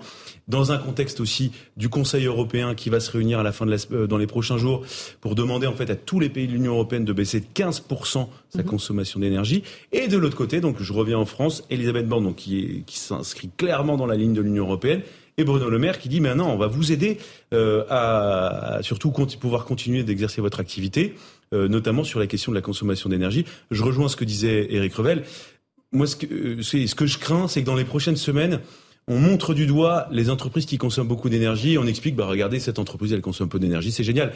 Mais il y a des entreprises de verrerie, de construction de métaux, qui elles ont besoin, elles sont énergivores comme on dit. Elles consomment énormément d'énergie et, elles ont besoin de consommer énormément d'énergie. Et donc, ce qu'il faut surtout pas dans les débats à venir, c'est mettre toutes les entreprises dans le même sac. Euh, il y en a pour qui ça va être très facile euh, d'afficher. nous, on a fait moins 50%, on est géniaux, on est vraiment, on aime la planète et en plus de ça, on est vraiment dans la ligne du gouvernement, solidaire avec Kiev.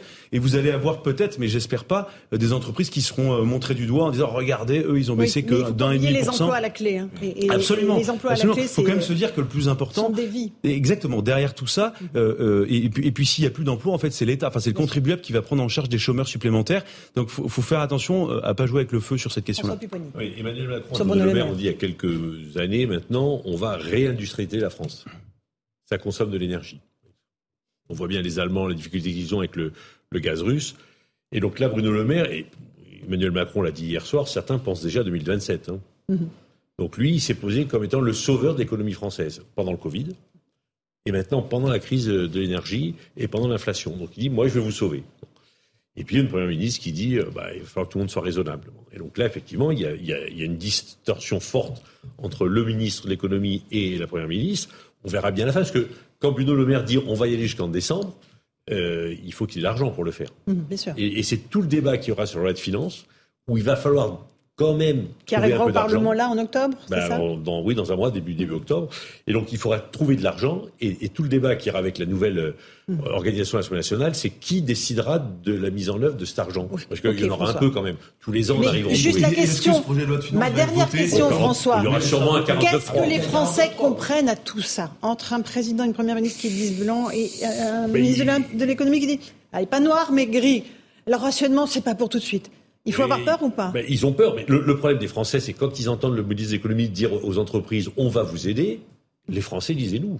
Et nous, Parce que même si on les aide aussi, hein, mais ils disent est-ce que ça va continuer Jusqu'à quand on va nous aider hum. Et il y, en a qui ne peuvent pas payer leurs factures aujourd'hui. Ce qui est très intéressant, c'est que le principe de précaution qui a été mis dans la Constitution par Chirac, c'est pas seulement un argument juridique, c'est devenu un argument mental. C'est-à-dire que aujourd'hui, j'ai l'impression que la classe politique prévoit toujours le pire de ce qui peut se passer. Alors, c'est pas parce qu'ils vont être attaqués sur vous n'avez pas prévu euh, hmm. suffisamment d'énergie pendant. Non, non, non. Mais c'est que maintenant, ce principe de précaution, je pense qu'il a infusé toutes les têtes, toutes les idéologies des gens qui sont au pouvoir, et au nom de ce principe de précaution, sur lesquels ils ne seront pas attaqués, c'est pas parce qu'on manquera. En fait, on dit le pire est certain aujourd'hui. Alors, je dis pas que la situation n'est pas compliquée, mais j'ai l'impression que c'est quand même. Oui, oui, allez-y, dernier mot. Non, mais c'est quand même assez spécial ce qui se passe quand on écoute ce gouvernement. Et on continuera à en débattre dans un instant dans Punchline à 18h sur CNews et sur Europe 1. On reviendra aussi sur l'expulsion euh, de l'imam Hussein, décision validée par le Conseil d'État. A tout de suite sur notre antenne. Bonsoir à tous et bonsoir à toutes. Bienvenue dans Punchline ce soir sur CNews et sur Europe 1. Au menu de nos débats, la décision du Conseil d'État qui valide l'expulsion de l'imam Iqiyoussen. Le ministre de l'Intérieur, Gérald Darmanin, se félicite. Il va s'exprimer en direct dans un instant. On l'entendra sur nos deux antennes. Il y a aussi Bruno Le Maire qui tempère les annonces catastrophistes d'Elisabeth Borne sur le rationnement des entreprises en énergie. C'est la toute dernière option, dit-il. Enfin, l'histoire d'un fiasco français. Pourquoi la France a-t-elle négligé sa filière nucléaire alors que c'est aujourd'hui la seule clé de notre indépendance énergétique? On va en débattre ce soir. Bon punchline sur CNews et sur Europe 1. Juste après le rappel des titres de l'actualité.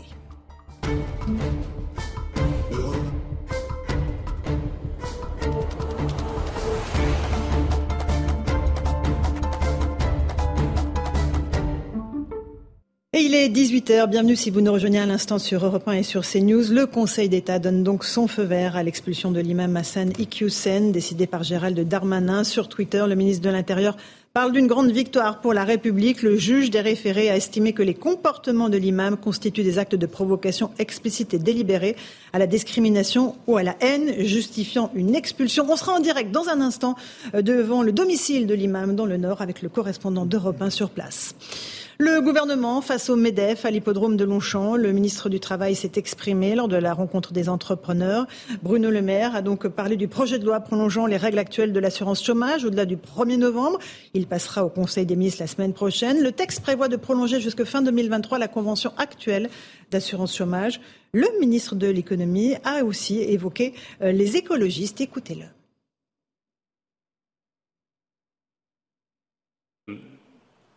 Il faut décarboner l'énergie en France, mais il faut un prix du carburant à 1,40€ le litre. Ils ne sont pas avares de contradictions. Et croyez-moi, quand on voit les drames qu'ont connus beaucoup de nos compatriotes cet été, les feux de forêt, le réchauffement climatique, l'impact que cela a en matière de sécurité sanitaire pour beaucoup de nos compatriotes, la question euh, de la consommation euh, de viande, des barbecues, des piscines, des jets, ne me paraît pas à la hauteur des enjeux. Voilà pour Bruno Le Maire.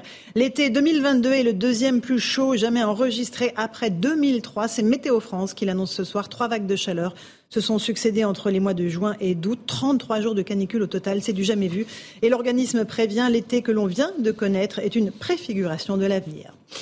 Les troupes de Kiev lancent une contre-offensive dans le sud de l'Ukraine. De violents combats se poursuivent dans l'espoir de reprendre la ville de Kherson aux mains des Russes. De puissantes explosions ont eu lieu toute la journée d'hier et la nuit dernière.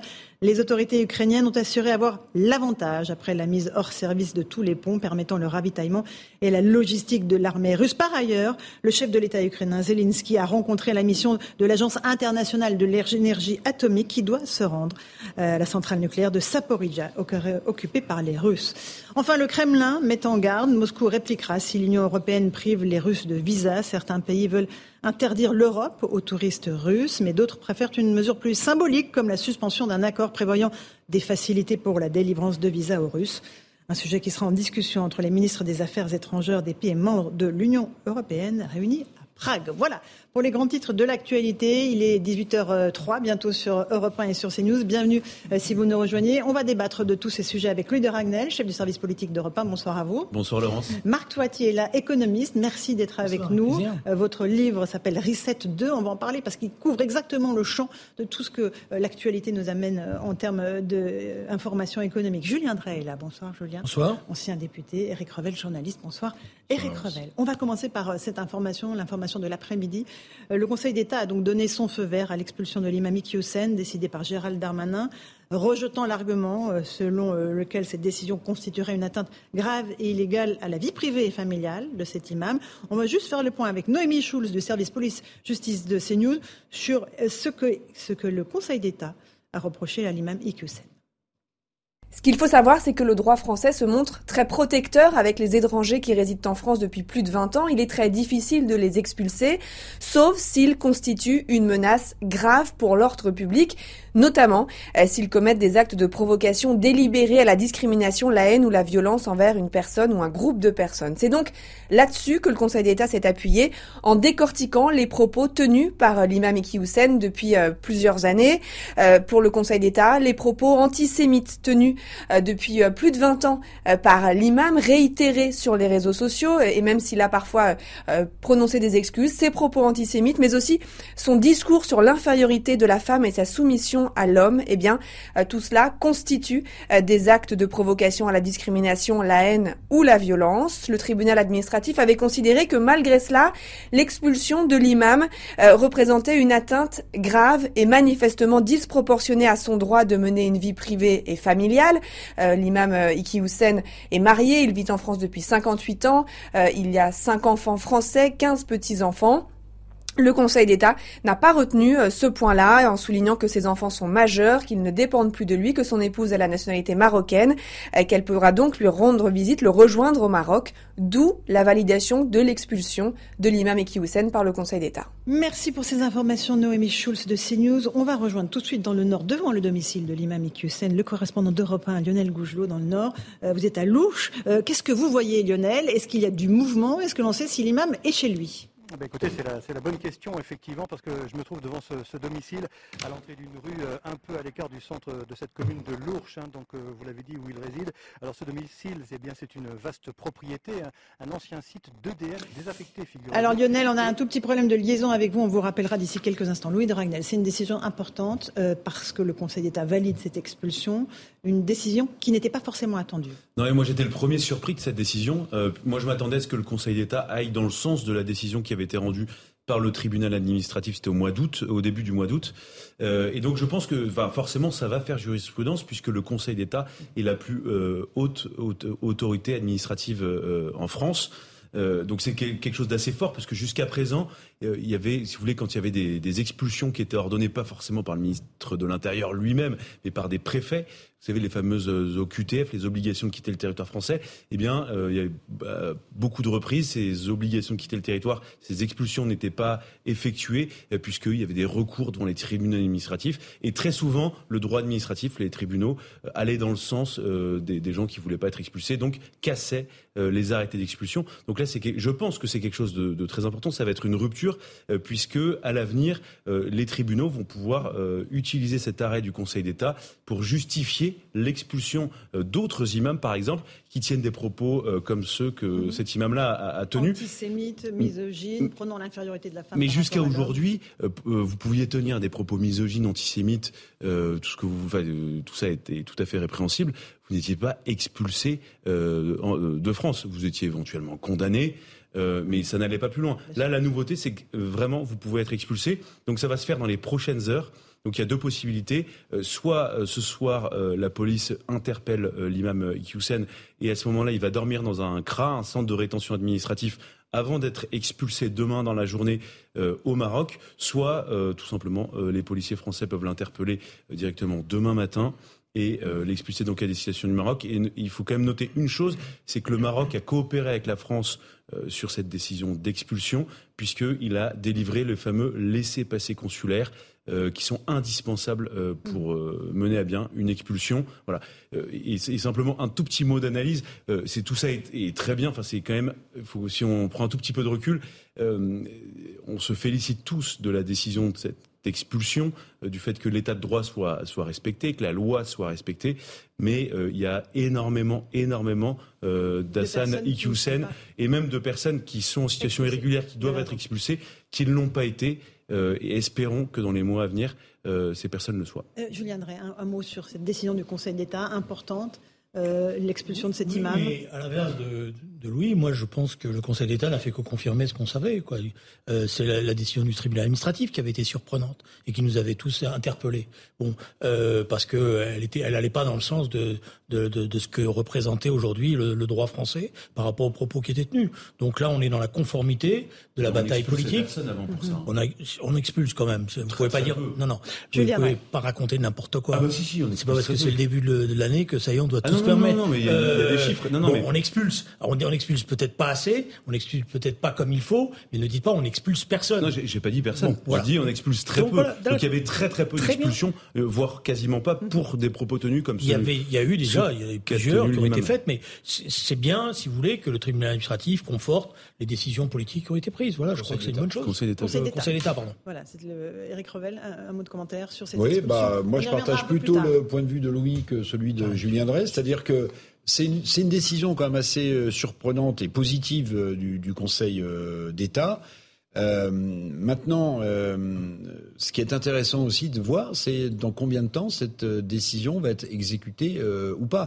Parce que le Conseil d'État, c'est la plus haute juridiction en France, il n'y a pas de doute, mais pardonnez cette question un peu de béotien, mais est-ce que euh, l'avocat, euh, s'il en a un, de l'imam, ne peut pas se retourner au, en mhm. direction de la, euh, de, de, la, de, la, de la Cour européenne des droits de l'homme. Il n'y a, a, pas de recours possible. C'est ce qu'il va faire. C'est ce qu'a annoncé l'avocat de l'imam. Qu'il allait à nouveau se tourner vers la Cour européenne des droits de l'homme. sur le fond qui sera, qui sera rendu par le Conseil d'État dans les prochains mois. Mais moi, ce que je peux vous dire, en tout cas, c'est que pour l'instant, l'opération d'expulsion est, est, en train de se faire, va se faire dans les, dans les prochaines heures. Alors après, je suis pas devin, je suis pas Madame Irma, peut-être que ça ne se fera pas.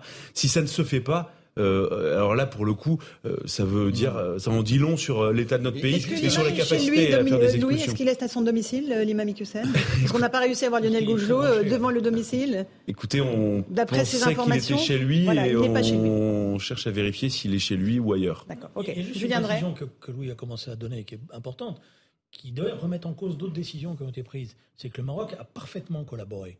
Et donc la décision qui a été prise en amont par le ministre euh, mhm. de l'Intérieur, qui était euh, de bloquer un certain nombre de visas concernant les étudiants pour sanctionner le fait que soi-disant les États ne collaboraient pas, elle pas soi-disant. Hein. question. Voilà. Euh, le Maroc a été a même pris des responsabilités, des responsabilités dans cette affaire-là, mhm. parce qu'il y a une contestation, notamment de tous les frères musulmans, qui en ont fait leur étendard à l'échelle.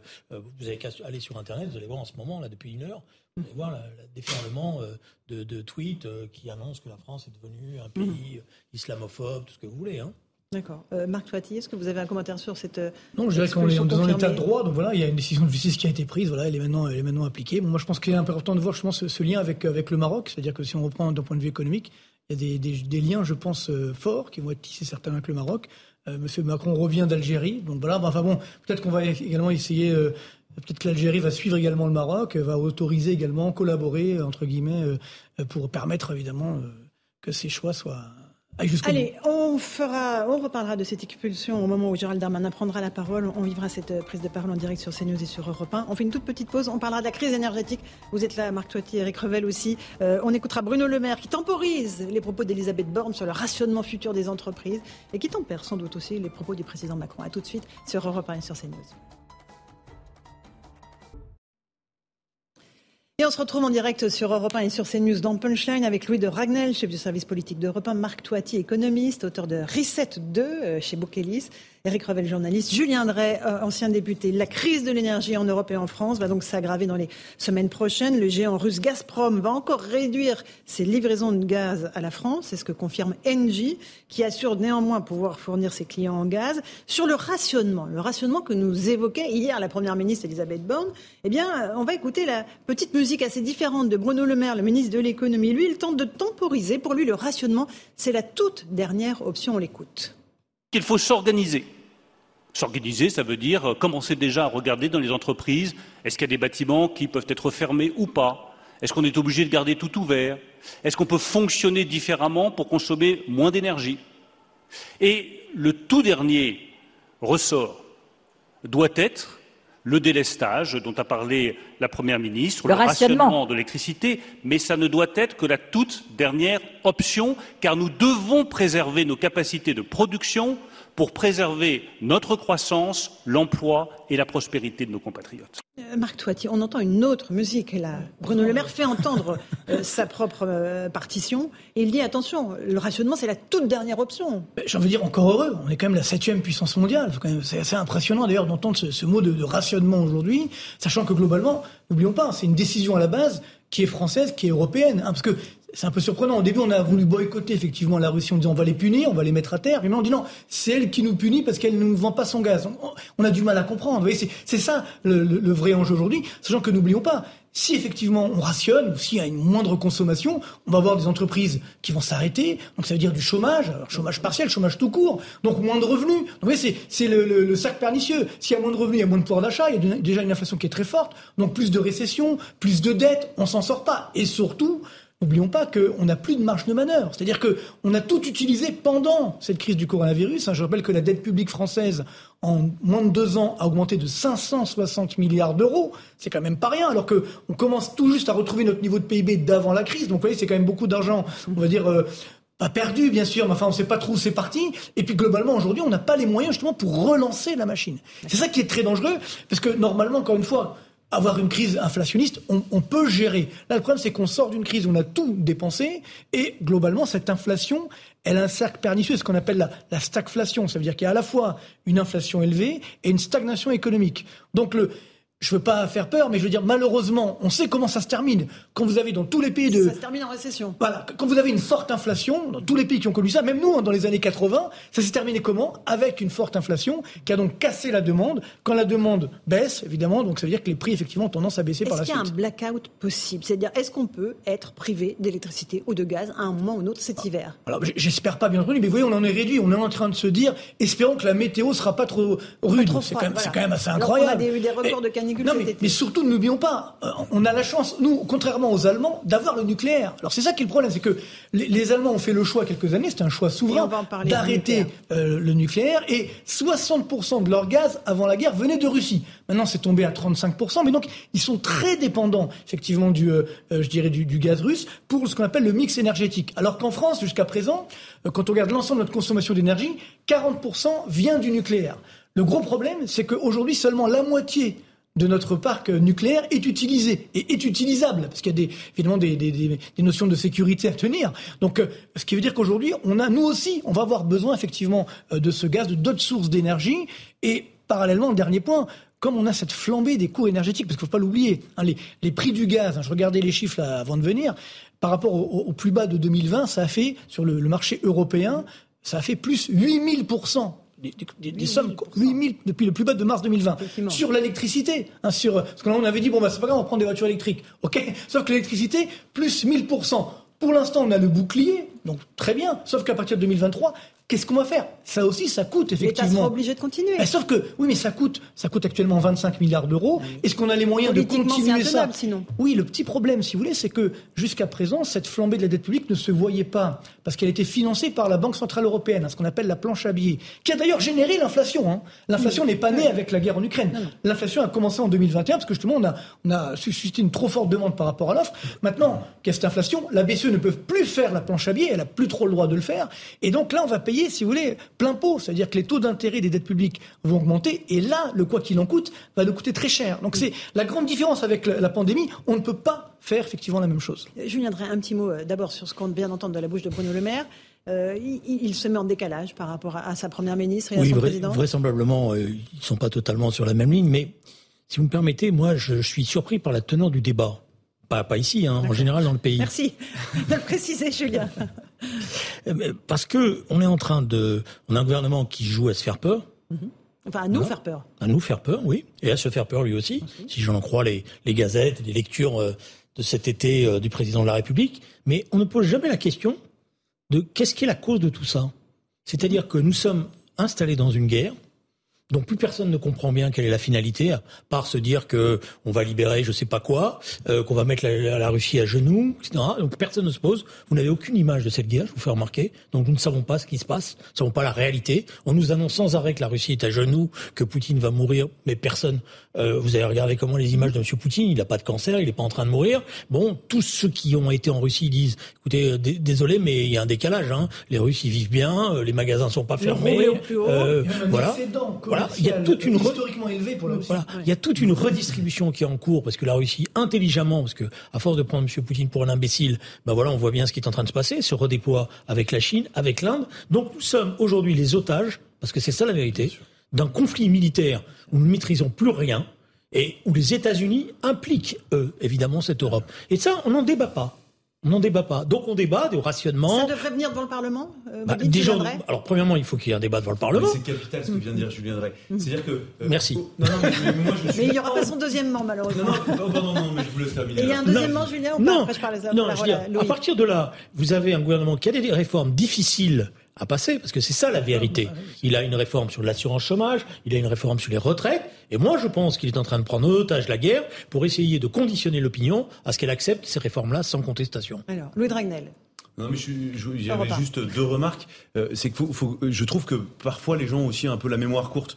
Il faut se souvenir au début euh, du déclenchement de la guerre, toutes les enquêtes d'opinion qui ont été faites euh, pour savoir s'il fallait sanctionner la Russie, s'il fallait arrêter de s'approvisionner en gaz, arrêter en pétrole. Alors bon, pour nous c'est un peu différent. Et une large majorité des Français souhaitaient sanctionner durement la Russie, souhaitaient mettre la, Russie à genoux. Souvenez-vous des propos de Bruno Le Maire, hein, qui, qui, qui avait à peu près cette dialectique-là. Et puis on se rend compte effectivement que la Russie euh, n'est pas à genoux, que globalement, c'est plutôt nous qui sommes en train de payer les conséquences des décisions politiques que, les Français ont souhaité. Les décisions qu'Emmanuel Macron a prise, alors c'était dans un cadre européen, mais la France était présidente de l'Union européenne, euh, c'était des décisions qui étaient largement soutenues par les Français. Donc ça, c'est quelque chose de très important. Et, le deux, et, la, et la deuxième petite remarque, parce que au début, on a fait croire que c'était l'Europe qui menait la danse, et donc on a cru que c'était nous qui étions à l'initiative pour défendre le modèle européen. Mais aujourd'hui, vous allez à la frontière euh, en Ukraine, vous allez voir que c'est pas du tout l'Europe qui mène la danse. C'est les, les États-Unis qui sont en train de solder tout leur stock d'armes qu'ils avaient qu'ils avaient en réserve pour relancer l'industrie d'armement aux États-Unis. affaiblir au passage. Euh, armes, d'ailleurs dont on n'est pas totalement sûr qu'elles sont véritablement utilisées comme il le faudrait, parce que l'armée ukrainienne c'est une armée qui est constituée de milices et c'est ces milices-là qui récupèrent les armes. Et vous avez même aujourd'hui toute une série d'armes françaises qui sont aujourd'hui dans des laboratoires en Russie dépecées pour comprendre comment ça fonctionne. et il y a juste, je termine par une chose, c'est que euh, euh, quand on regarde le nombre de pays qui condamnent ce que l'action de la Russie, 54. En fait, il y en a très peu. En fait, nous, on est très auto-centrés. Euh, tous les pays d'Europe, alors l'Italie, l'Allemagne, voilà, l'Espagne, euh, on a l'impression que le monde entier est comme nous. Mais en fait, pas du tout. Les deux tiers des pays du monde, soit soutiennent la Russie, soit expriment leur neutralité. Et même des pays avec lesquels nous, on est très amis. Euh, tous les pays d'Afrique de l'Ouest, par exemple, ça, peut donner lieu à un autre débat. Mais, mais il faut quand même bien avoir en tête que plus des deux tiers des pays du monde ne condamnent pas l'action de la Russie. vous avez un chiffre, c'est-à-dire que l'Ukraine, pardon, l'Ukraine a présenté une motion, a, fait présenter une motion au Conseil national, au Conseil de sécurité des Nations Unies. Il n'y a eu que 54 pays qui ont voté. Exactement. mais c'est vrai qu'il y a une distorsion justement sur les, États-Unis, qui eux justement sont indépendants énergétiquement. Donc ils peuvent dire, nous revendent leur gaz de etc. Donc c'est ça la, grande différence. Et par contre, c'est vrai que cette guerre au sens large, c'est un grand échec, j'ai envie de dire, de l'Europe malheureusement, où on a cru que simplement en punissant euh, la Russie, on allait la faire s'effondrer. Sauf qu'on oublie que ben, le monde, c'est pas que l'Europe. Et puis tous les embargos euh, dans l'histoire ont démontré que ça fonctionnait non, pas. Mais surtout, à Cuba, l'embargo contre l'Iran n'a jamais fonctionné. C'est qu'on a poussé, on a poussé effectivement la Russie dans les bras euh, de, la Chine, de l'Inde. Par exemple, l'Inde n'achetait pas un de, pétrole russe. Aujourd'hui, la Russie et leur en vend. Et, surtout, on oublie, c'est ça moi qui m'a surpris depuis le début, hein, c'est que encore une fois, les chiffres étaient là. Hein. on le sait très bien qu'aujourd'hui, la Russie est le premier exportateur mondial de gaz, premier exportateur mondial de blé, deuxième exportateur mondial de pétrole. Donc ça, on le savait avant. Donc ça qui est un peu surprenant. Aujourd'hui, dire, ah ben, on découvre, ah ben ça c'est embêtant. C'est-à-dire, on, on, va avoir euh, des difficultés à, à, à, s'équiper en énergie, etc. Donc c'est un petit peu ce manque de vision. Peut-être qu'il fallait peut-être faire plaisir, je sais pas, au sondage, mais je pense que c'est un problème effectivement de, de, direction du pays. Alors, Eric Revel, oui, moi je rejoins la situation là? Parce que les Français sont inquiets, ils ne comprennent plus du tout ce que dit le gouvernement. Il y a des voix dissonantes. Mais, mais je crois qu'ils ont raison, les Français. Nous non plus, on comprend plus trop ce que raconte le gouvernement sur cette euh, affaire de sécurité énergétique. Mais j'aimerais revenir sur le point de l'OTAN parce qu'il est effectivement central. Souvent, on se dit, euh, bon, être protégé par le parapluie militaire américain, c'est, un gage euh, de paix, euh, ce qui a été vrai. Mais ce qu'on oublie de dire, c'est que l'OTAN, l'OTAN, c'est une formidable machine à business, en réalité. Parce que quand vous adhérez à l'OTAN pour des problèmes d'interopérabilité des armes, vous êtes obligé d'acheter du matériel américain. Quand vous êtes membre de l'OTAN, vous êtes obligé d'acheter du matériel américain. Et fournissent euh, le financement de l'OTAN à plus de 70%. Non, mais d'accord, mais d'accord, mais, derrière, c'est un business. Et si vous... On n'a pas de matériel américain. Non, bien sûr que non. Parce que, ah non, non, non, non, mais, souvenez-vous d'une chose, oui. Non. Quand la, Pologne, quand, la Pologne a adhéré à l'Union européenne avec des crédits européens, puisqu'on délivre des crédits européens lorsque vous adhérez. En préadhésion, vous avez des crédits, et lorsque vous adhérez, vous avez... Quelle a été le premier acte commercial militaire de la Pologne à l'époque, vous vérifierez, c'est d'acheter des F-16 américains. C'est acheter des F-16 américains, c'est-à-dire vous bénéficiez de la couverture otanienne quand vous êtes un ancien satellite et que vous rentrez dans le temps, mais en contrepartie, vous achetez, du, vous achetez du matériel américain. Vous n'avez pas répondu à ma question, je veux que vous avez dévié sur l'OTAN. Qu'est-ce que, les Français peuvent comprendre de ce qui se passe aujourd'hui avec des personnes au gouvernement qui disent des choses pratiquement opposés. Bah, ce que je crains, si vous voulez, c'est que ça développe quand même euh, une certaine, alors une inquiétude d'un côté, oui, certain, euh, parce que là, on se demande à quelle sauce on va être euh, mangé, si on peut pouvoir s'éclairer, se, chauffer cet hiver, qu'on soit entreprise ou particulier. Mais ça entraîne, à mon avis, aussi un affadissement de la parole politique, de plus en plus, sur des telles déclarations. Qu'est-ce que vous voulez que nous comprenions ou que les gens qui nous écoutent comprennent. Vous avez un président de la République qui dit c'est la fin de l'abondance. Vous avez une première ministre, je le disais, je le répète, qui hier nous a expliqué que les tickets de rationnement pour l'électricité, en tout cas pour les entreprises, ils étaient quasiment imprimés, qu'on allait les distribuer. Et même au MEDEF, on a dit hier que certaines entreprises commençaient à négocier la possibilité, si moi je consomme moins d'énergie, est-ce que je pourrais t'enfiler un peu? Bon, on en était là hier. Et aujourd'hui, on a Bruno Le Maire, l'ancien directeur de cabinet de M. de Villepin, qui a appris à faire de la politique, qui prend quand même le contre-pied de manière hallucinante. Mais ce qu'il faut se dire aussi, c'est que Gérald Darmanin, sur la question de, de l'imam, il va prendre la parole. C'est un succès politique pour lui. La position de Bruno Le Maire est également une position politique, parce que tous ces gens-là vont évidemment se retrouver à un moment donné ou un autre, puisque par définition, le président Macron ne sera pas candidat à sa propre succession. Donc en fait, tous ces gens sont. Mais ce qui est dramatique, mais ce qui est dramatique, non mais d'accord, mais oui, mais vous savez des petites pierres. eux, ils ont ça mais, bien sûr. Mais ce qui est dramatique quand même, c'est qu'on joue avec, on joue avec les Français et avec leur inquiétude. On est d'accord. C'est ça. Marc le dernier mot avant la pause. Moi, je dirais qu'il faut y arriver à ces 5 ans. C'est-à-dire que tout le problème, c'est déjà il faut gérer les prochains mois qui vont qui vont effectivement arriver, parce qu'encore une fois, le problème il est clair. On a une récession qui est en train de revenir aujourd'hui en France, parce que pour l'instant, on s'est gargarisé. Regardez, on est qui est en train d'arriver. Oui, oui, tout à fait, tout à fait. On aura le, troisième et le quatrième trimestre de, de l'Est du PIB, mais enfin bon, on va pas chipoter. Le, problème, c'est l'ampleur de la situation économique. Pour l'instant, ça tient, on va le dire, hein, grâce au tourisme. Mais euh, euh, d'un point de vue de la consommation, par exemple, en France, ça fait justement qui est deux, le premier moteur de la exactement, mais ça fait deux trimestres consécutifs de baisse de la consommation. Donc en termes de consommation, en France, on est déjà en récession. Qui dit consommation, on dit bien sûr les ménages. Et n'oubliez pas une chose très importante, c'est qu'aujourd'hui, l'indice de INSEE, hein, tout à fait officiel, de confiance des ménages est quasiment sur des plus bas historiques. Mhm. Donc ça veut dire que les Français, ils ont quand même cette inquiétude qui est très forte plus bas que pendant les Gilets jaunes, plus bas que pendant la pandémie. Hein. Donc il y a vraiment cette inquiétude par rapport au pouvoir d'achat, par rapport à l'inflation. Et si en plus on rajoute une stagnation, une récession avec une hausse du chômage, évidemment ça devient de plus en plus inquiétant. contre-intuitif, je trouve, dans la position du gouvernement sur l'inquiétude, c'est que si vous angoissez les Français, ils, consomment, moins, ils font l'épargne de précaution. Mais oui, mais or, on a besoin de consommer puisque c'est le premier moteur de la croissance. On poursuit ce débat passionnant dans un instant avec mes invités. Tout de suite, il est 18h30 sur Europe 1 et sur CNews. Le rappel des titres de l'actualité, Isabelle Piboulot.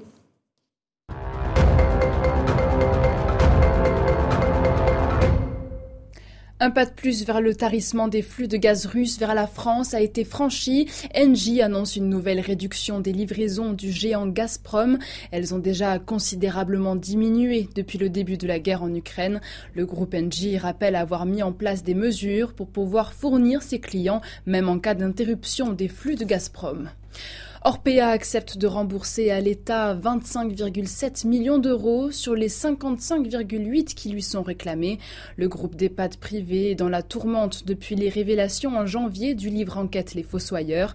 La justice a ouvert en avril une enquête préliminaire contre Orpea pour maltraitance institutionnelle et infraction financière. Selon l'OMS, l'Europe est dans la bonne direction concernant la variole du singe. L'Organisation mondiale de la santé juge encourageant les signes de ralentissement de l'épidémie sur le continent, mais appelle tout de même à renforcer encore les efforts engagés. L'OMS recommande de maintenir les mesures de surveillance, de vaccination ciblée et d'identification des cas contacts. Voilà pour le rappel des titres. On fait une toute petite pause. On se retrouve sur Europe 1 et sur CNews. On parlera de l'expulsion de l'imam Iqiyoussen et puis on parlera du nucléaire français, la seule clé de notre indépendance énergétique. S'agit-il d'un fiasco français? On en débat dans un instant. À tout de suite dans Punchline. 18h36 sur Europe 1 et sur CNews. On est en direct dans Punchline avec Louis de Ragnel, service, chef du service politique d'Europe 1, avec Marc Toati, économiste, auteur de ce livre Reset 2, avec Julien Drey, ancien député, Eric Revel, journaliste. On reviendra sur la question énergétique, la question nucléaire française, parce que c'est une vraie question. Est-ce qu'on a laissé tomber le nucléaire, qui est aujourd'hui la seule clé de notre indépendance énergétique?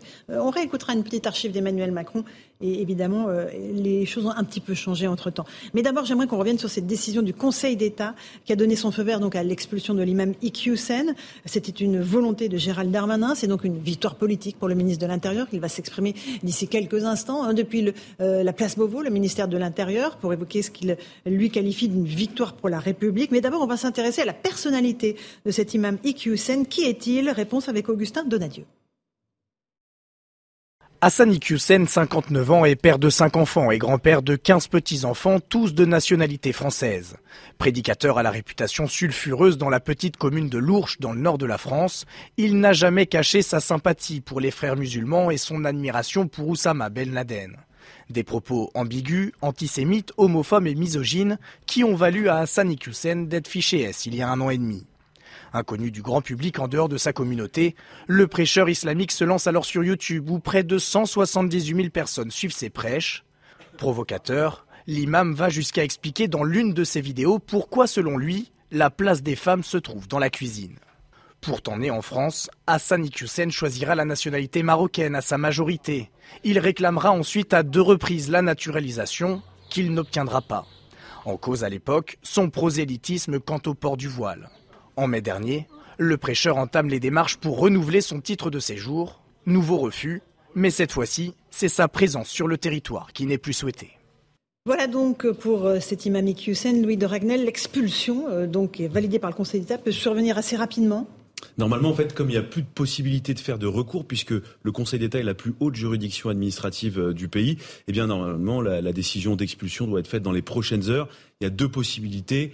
Euh, soit euh, la personne, donc euh, l'imam Iqiyoussen est interpellé avant ce soir et il peut être placé dans un centre de rétention administratif, un CRA, pour y passer la nuit et ensuite il peut être expulsé sans doute euh, demain dans la journée, puisqu'il sera un peu trop tard pour euh, trouver un avion euh, régulier, soit, eh bien, tout simplement, ils attendent, ils le laissent, les policiers le laissent dormir chez lui, et puis donc départ pour le Maroc dès demain. Ce qui est extrêmement important, c'est de, de noter aussi que le Maroc a coopéré avec la France et, euh, et, vous savez, on a toujours été, moi le premier, assez dur avec l'Algérie, le Maroc et la Tunisie, euh, qui reconnaissaient assez difficilement les ressortissants qu'on cherchait à expulser. Eh bien, cette fois-ci, le Maroc donc a délivré euh, dès le début de la procédure ce qu'on appelle un laissez-passer consulaire. Alors, ça peut paraître technique, mais c'est un sésame qui permet euh, d'expulser toute personne que nous, Français, souhaitons renvoyer dans leur pays. C'est et, donc ça, c'est pas du tout un détail. Sans laissez-passer consulaire, la procédure ne permet pas l'expulsion. donc c'est d'un point de vue politique, donc c'est une victoire pour euh, Gérald Darmanin. Moi, je reconnais à titre personnel que j'étais convaincu que le Conseil d'État n'allait pas euh, rendre cet avis qui allait dans ce sens-là. Je pensais que le Conseil d'État allait euh, aller dans le sens de la décision du tribunal administratif, donc d'annuler la procédure d'expulsion. Puisque il faut quand même rappeler que l'imam Iki et c'est absolument pas pour le défendre, c'est simplement rappeler aussi pourquoi est-ce que les décisions précédentes des tribunaux administratifs n'allaient pas, enfin, allaient dans le sens du refus d'expulser, parce que donc il est né sur le territoire français, il n'a jamais résidé de manière durable euh, au Maroc, il est père de cinq enfants qui sont tous majeurs, ça c'est important. Et donc sa femme qui est d'origine marocaine. Et donc le Conseil d'État, moi je trouve que c'est une décision euh, pas historique, mais c'est une vraie première, a décidé malgré tout euh, de l'expulser. Et donc on peut s'en réjouir parce que désormais euh, toute personne qui tiendra ces propos-là, qui sera des, des, personnes qui troublent l'ordre public et qui sont vraiment gênants pour notre pays, pourront être expulsées en utilisant cette jurisprudence du Conseil d'État. Donc c'est une bonne nouvelle. Julien Drey, euh, un, commentaire sur cette non, expulsion une question à poser à Louis, parce que visiblement il est bien renseigné. Est-ce qu'on est sûr qu'il est chez lui? Écoutez, on verra dans les prochaines heures, je parce sais pas. Parce que le pire, ça serait qu'on le retrouve en Belgique dans quelques heures. Alors dans ce cas-là, il y a des, il y a des accords de coopération à la fois européens et bilatéraux entre la France et la Belgique. Je suis pas sûr que les Belges vont se précipiter pour le libérer. Mais je pense qu'il y a un enjeu. Pour libérer, pour le, le, le Pour le coup, il y a un enjeu euh, qui, qui, qui, va devenir, si c'est le cas, si et seulement si, non, on n'en sait rien. Parce que moi, je ne sais pas. Il y aura un enjeu de crédibilité. J'espère que la, pour la France. J'espère que nos services ont pris les précautions nécessaires pour éviter euh, qu'il y ait une fuite à l'étranger ou ailleurs. J'imagine. On verra bien.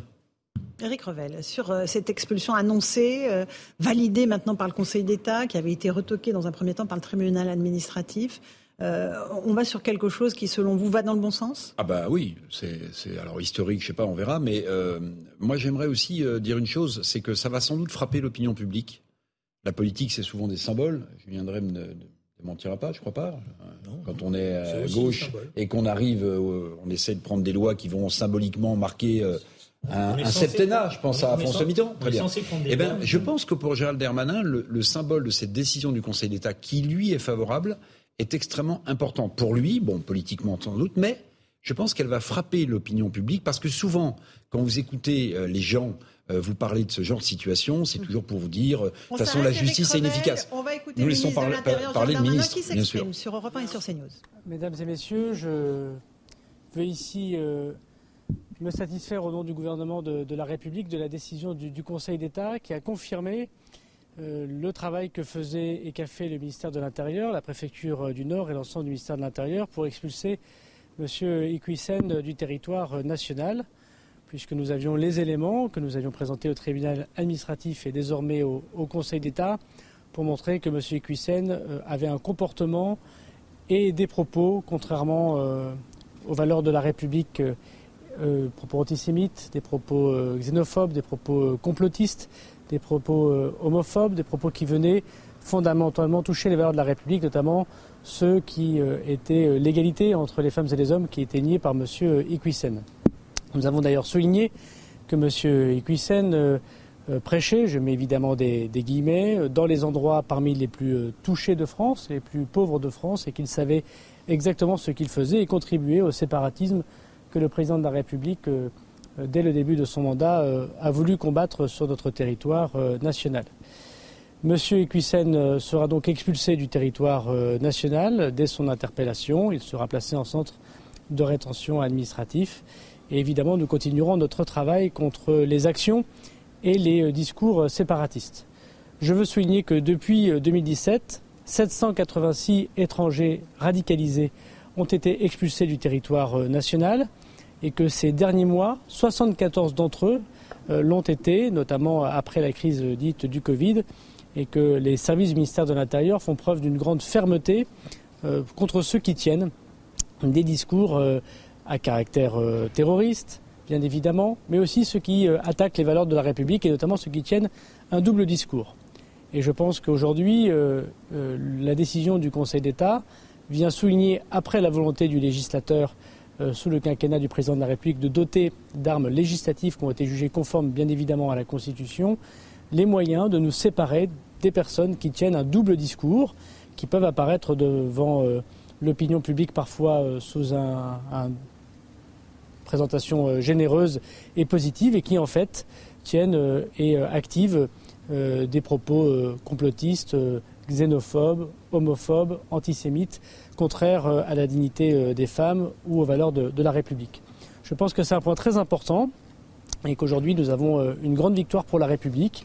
J'ai d'ailleurs demandé dès cet après-midi au service du ministère de l'Intérieur et au préfet de la République de pouvoir continuer à travailler et à me proposer des possibilités d'expulsion de personnes qui sont étrangères et tiennent ces discours de haine parfois depuis très longtemps sur le territoire de la République et dont les lois ne nous permettaient pas jusqu'à présent de les euh, expulser. Je veux enfin dire, euh, et je le dis euh, moi qui suis petit-fils d'immigrés, petit-fils de musulmans et qui connaît très bien, me semble-t-il, une large partie d'une population qui est entièrement française, qui a envie de prier son Dieu en respectant profondément les règles de la République, que nous ne confondons pas les quelques radicalisés, les quelques islamistes euh, politiques et radicaux avec l'immense majorité des musulmans de France extrêmement euh, patriotes et qui aiment la République et que nous devons en premier lieu de protéger. Euh, L'action du ministère de l'Intérieur est une action ferme envers ceux qui insultent la République et la France et généreuse envers ceux qui aiment la République et la France. Monsieur le ministre, vous parlez d'une victoire euh, la République. À titre personnel, c'est aussi une victoire Non, je pense qu'il n'y a pas de victoire ou de défaite lorsqu'on est ministre de la République. On essaye de faire euh, euh, son travail, sa mission du mieux possible.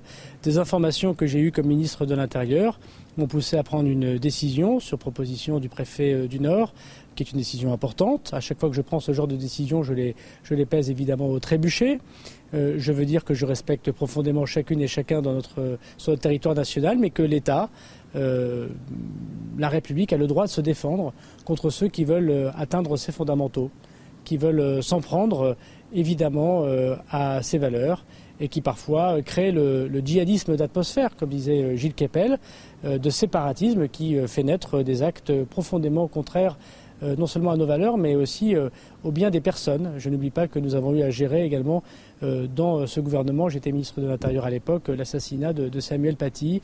Et on, a dit à l'époque, à la suite du discours du président de la République, qu'on ferait tout pour éviter que les prêcheurs de haine continuent à vivre dans notre pays, ce que nous faisons avec fermeté, parfois avec beaucoup d'attaques, évidemment, euh, y compris des attaques personnelles, mais avec fermeté. Donc il n'y a pas de victoire personnelle, il y a une victoire pour la République française, pour l'intérêt général. Ce n'est même pas une victoire partisane ou politique. Je pense que tous les, femmes et les hommes qui aiment profondément notre pays, qui ont euh, vocation à continuer à soutenir son aspect généreux et d'accueil, euh, sont tout à fait d'accord, me semble-t-il. C'est le bon sens que quand on veut atteindre les colonnes de la République, l'égalité entre les femmes et les hommes, la place des juifs dans notre pays, la place des homosexuels dans notre pays, la place des valeurs démocratiques, le fait que les attentats euh, terroristes islamistes ont bien eu lieu évidemment sur le territoire national, tout ce que ces choses euh, étaient euh, tenues dans le double discours de M. Equissen, il est normal que la République se défende.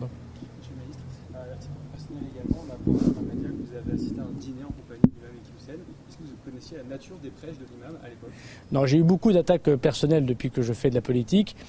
Je constate qu'il y a eu des attaques extrêmement personnelles euh, ces dernières semaines. Ça ne m'a pas empêché, évidemment, indépendamment des fake news qui ont pu être proférées ici ou là, euh, de pouvoir accomplir une tâche à nom du président de la République, qui est une tâche difficile que celle de protéger les Français.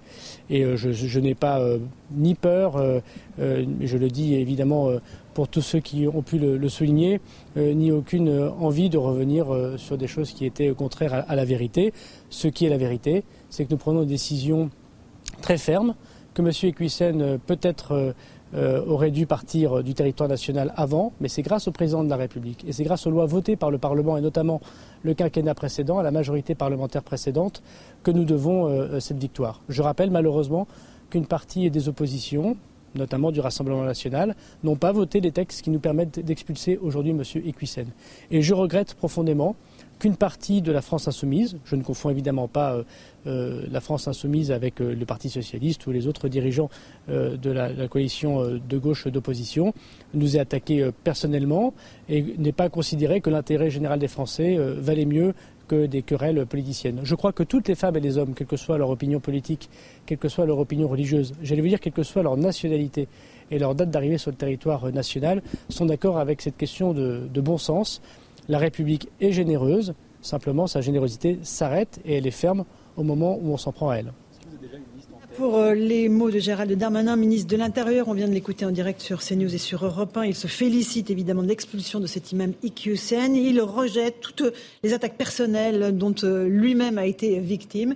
Et il se félicite encore une fois euh, de cette expulsion. Louis de Ragnel, euh, une bonne nouvelle pour le ministre de l'Intérieur qui s'était engagé euh, extrêmement euh, fortement sur ce dossier. Et puis il a même, pour le coup, pris des risques. Et c'était pas du tout, du tout évident, rappelons-le, que le Conseil d'État rende cette décision-là, cet avis, qui allait donc dans le sens de l'expulsion de cet imam. Donc Gérald Darmanin a vraiment eu chaud. Parce que si l'expulsion n'avait pas pu se faire, eh bien, qu'est-ce que ça voulait dire? Ça voulait dire que le, gouvernement qui, euh, quand même, quasiment matin, midi et soir, explique qu'il fait tout euh, dans la lutte contre le séparatisme, tout sur l'immigration. Alors, pour pour le coup, les chiffres démontrent plutôt le contraire.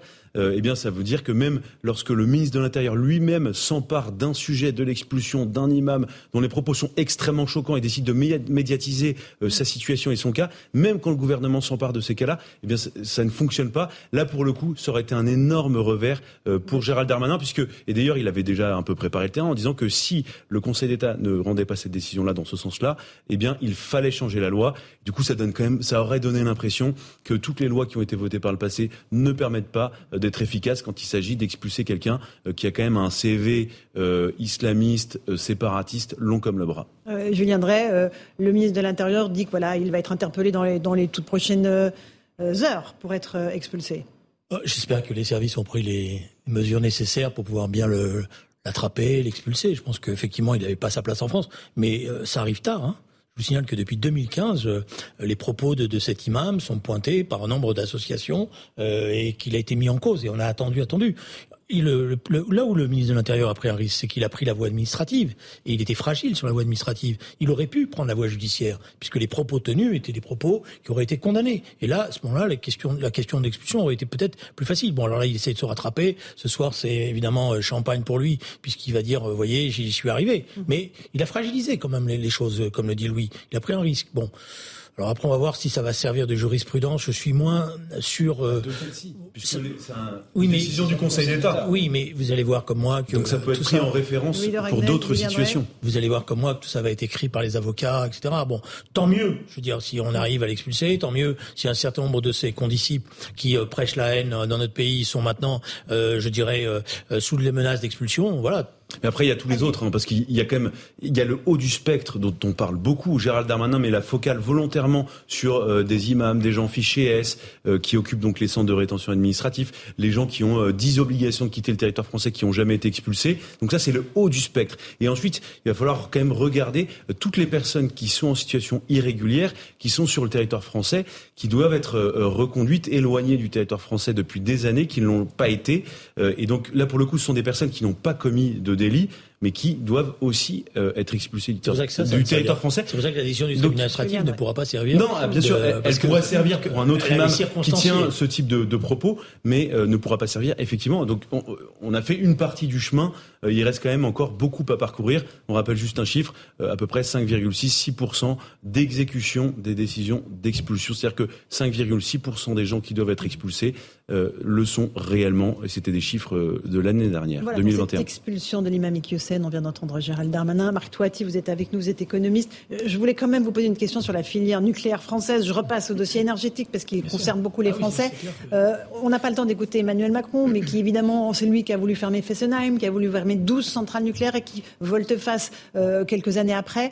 Est-ce qu'on peut sauver notre filière nucléaire? Bah, Je pense que c'est simplement une erreur stratégique, encore une fois. Alors, les Allemands aussi hein, ont fait la même erreur, hein, mais c'était le peuple qui l'avait décidé. Là, globalement, aujourd'hui, on se rend bien compte que ce qui nous sauve encore actuellement, il faut quand même pas l'oublier, hein, c'est que 40% de notre consommation d'énergie vient encore du nucléaire. Le problème, c'est que comme on n'a pas suffisamment investi sur euh, l'ensemble de nos centrales, eh bien, on voit bien aujourd'hui, elles, commencent à être désuètes. Donc, pour, des normes de sécurité, on ne peut pas les utiliser à plein.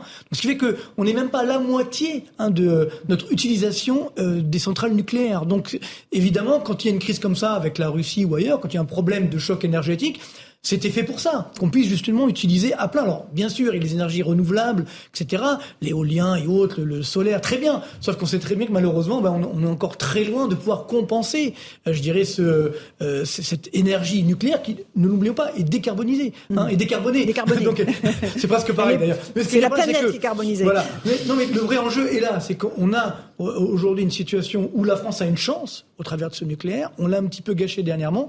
Maintenant, pour euh, faire machine arrière, ça va être très compliqué puisqu'on a encore une fois euh, euh, insuffisamment investi. Donc c'est ce qui fait que ça va prendre du temps avant de pouvoir retrouver ce, ce parc, je dirais, nucléaire euh, utilisé à plein. Le mot de la conclusion, Eric oui, Revel. Ce que Marc Totti, pour compléter, c'est la charge hallucinante du président de l'EDF qui quitte EDF, là, hein, Jean-Bernard Lévy, qui a souligné l'incohérence tout à l'heure devant le, hier devant le Medef de la politique nucléaire euh, mise en place par Emmanuel Macron. Parce qu'il a dit, il a pris un cas concret, euh, le, le, président de l'EDF. Il a dit, moi, on m'a dit fermer des centrales. Donc j'ai embauché des gens pour fermer des centrales. Puis à la fin du, de son quinquennat, Emmanuel Macron nous dit, on va faire des petites centrales. Mais je peux pas. Parce que j'ai pas de gens pour confectionner pour un soudeur dit voilà. c'est trop le président d'EDF dit un soudeur pour le nucléaire, c'est 3 à 4 ans de formation. Donc je ne peux pas ouvrir de non, nouvelles on, a des, on a des pénuries de main-d'œuvre, effectivement. Il y a plus de soudeurs industriels dans, dans le domaine nucléaire, effectivement. Julien, attention, est-ce qu'il y a un emballement maintenant pour le nucléaire On oublie quand même. Tout, tout à la fois. Voilà, je dire, on oublie aussi toutes les conséquences que représente le nucléaire. Alors, dernier mot, Julien. La question, justement, zéro émission de CO2. Peut-être, hein. si vous voulez, qu'on peut commencer à apprendre à anticiper les choses dans ce ah ben, ça serait bien. Ça veut dire que, par exemple, sur l'hydroélectrique, nous sommes très en retard. Or, nous, nous devrions faire des investissements considérables parce que l'hydroélectrique, c'est pas dangereux. Oui, très bien. C'est un magnifique débat. On, on le reprendra. Merci Marc Toiti. Votre livre, c'est Reset 2, Bienvenue dans le monde d'après, aux éditions Bouquelis. Merci Louis Dragnel, Julien Drey, Eric Revel. Dans Merci. un instant, Christine Kelly sur CNews pour Face à l'info avec ses invités. Et moi, j'ai le plaisir de vous retrouver sur Europe 1 pour la suite des débats de Punchline. À tout de suite. Planning for your next trip? Elevate your travel style with Quince. Quince has all the jet setting essentials you'll want for your next getaway, like European linen, premium luggage options, buttery soft Italian leather bags, and so much more. And it's all priced at 50 to 80% less than similar brands. Plus, Quince only works with factories that use safe and ethical manufacturing practices. Pack your bags with high-quality essentials you'll be wearing for vacations to come with Quince. Go to quince.com slash trip for free shipping and 365-day returns.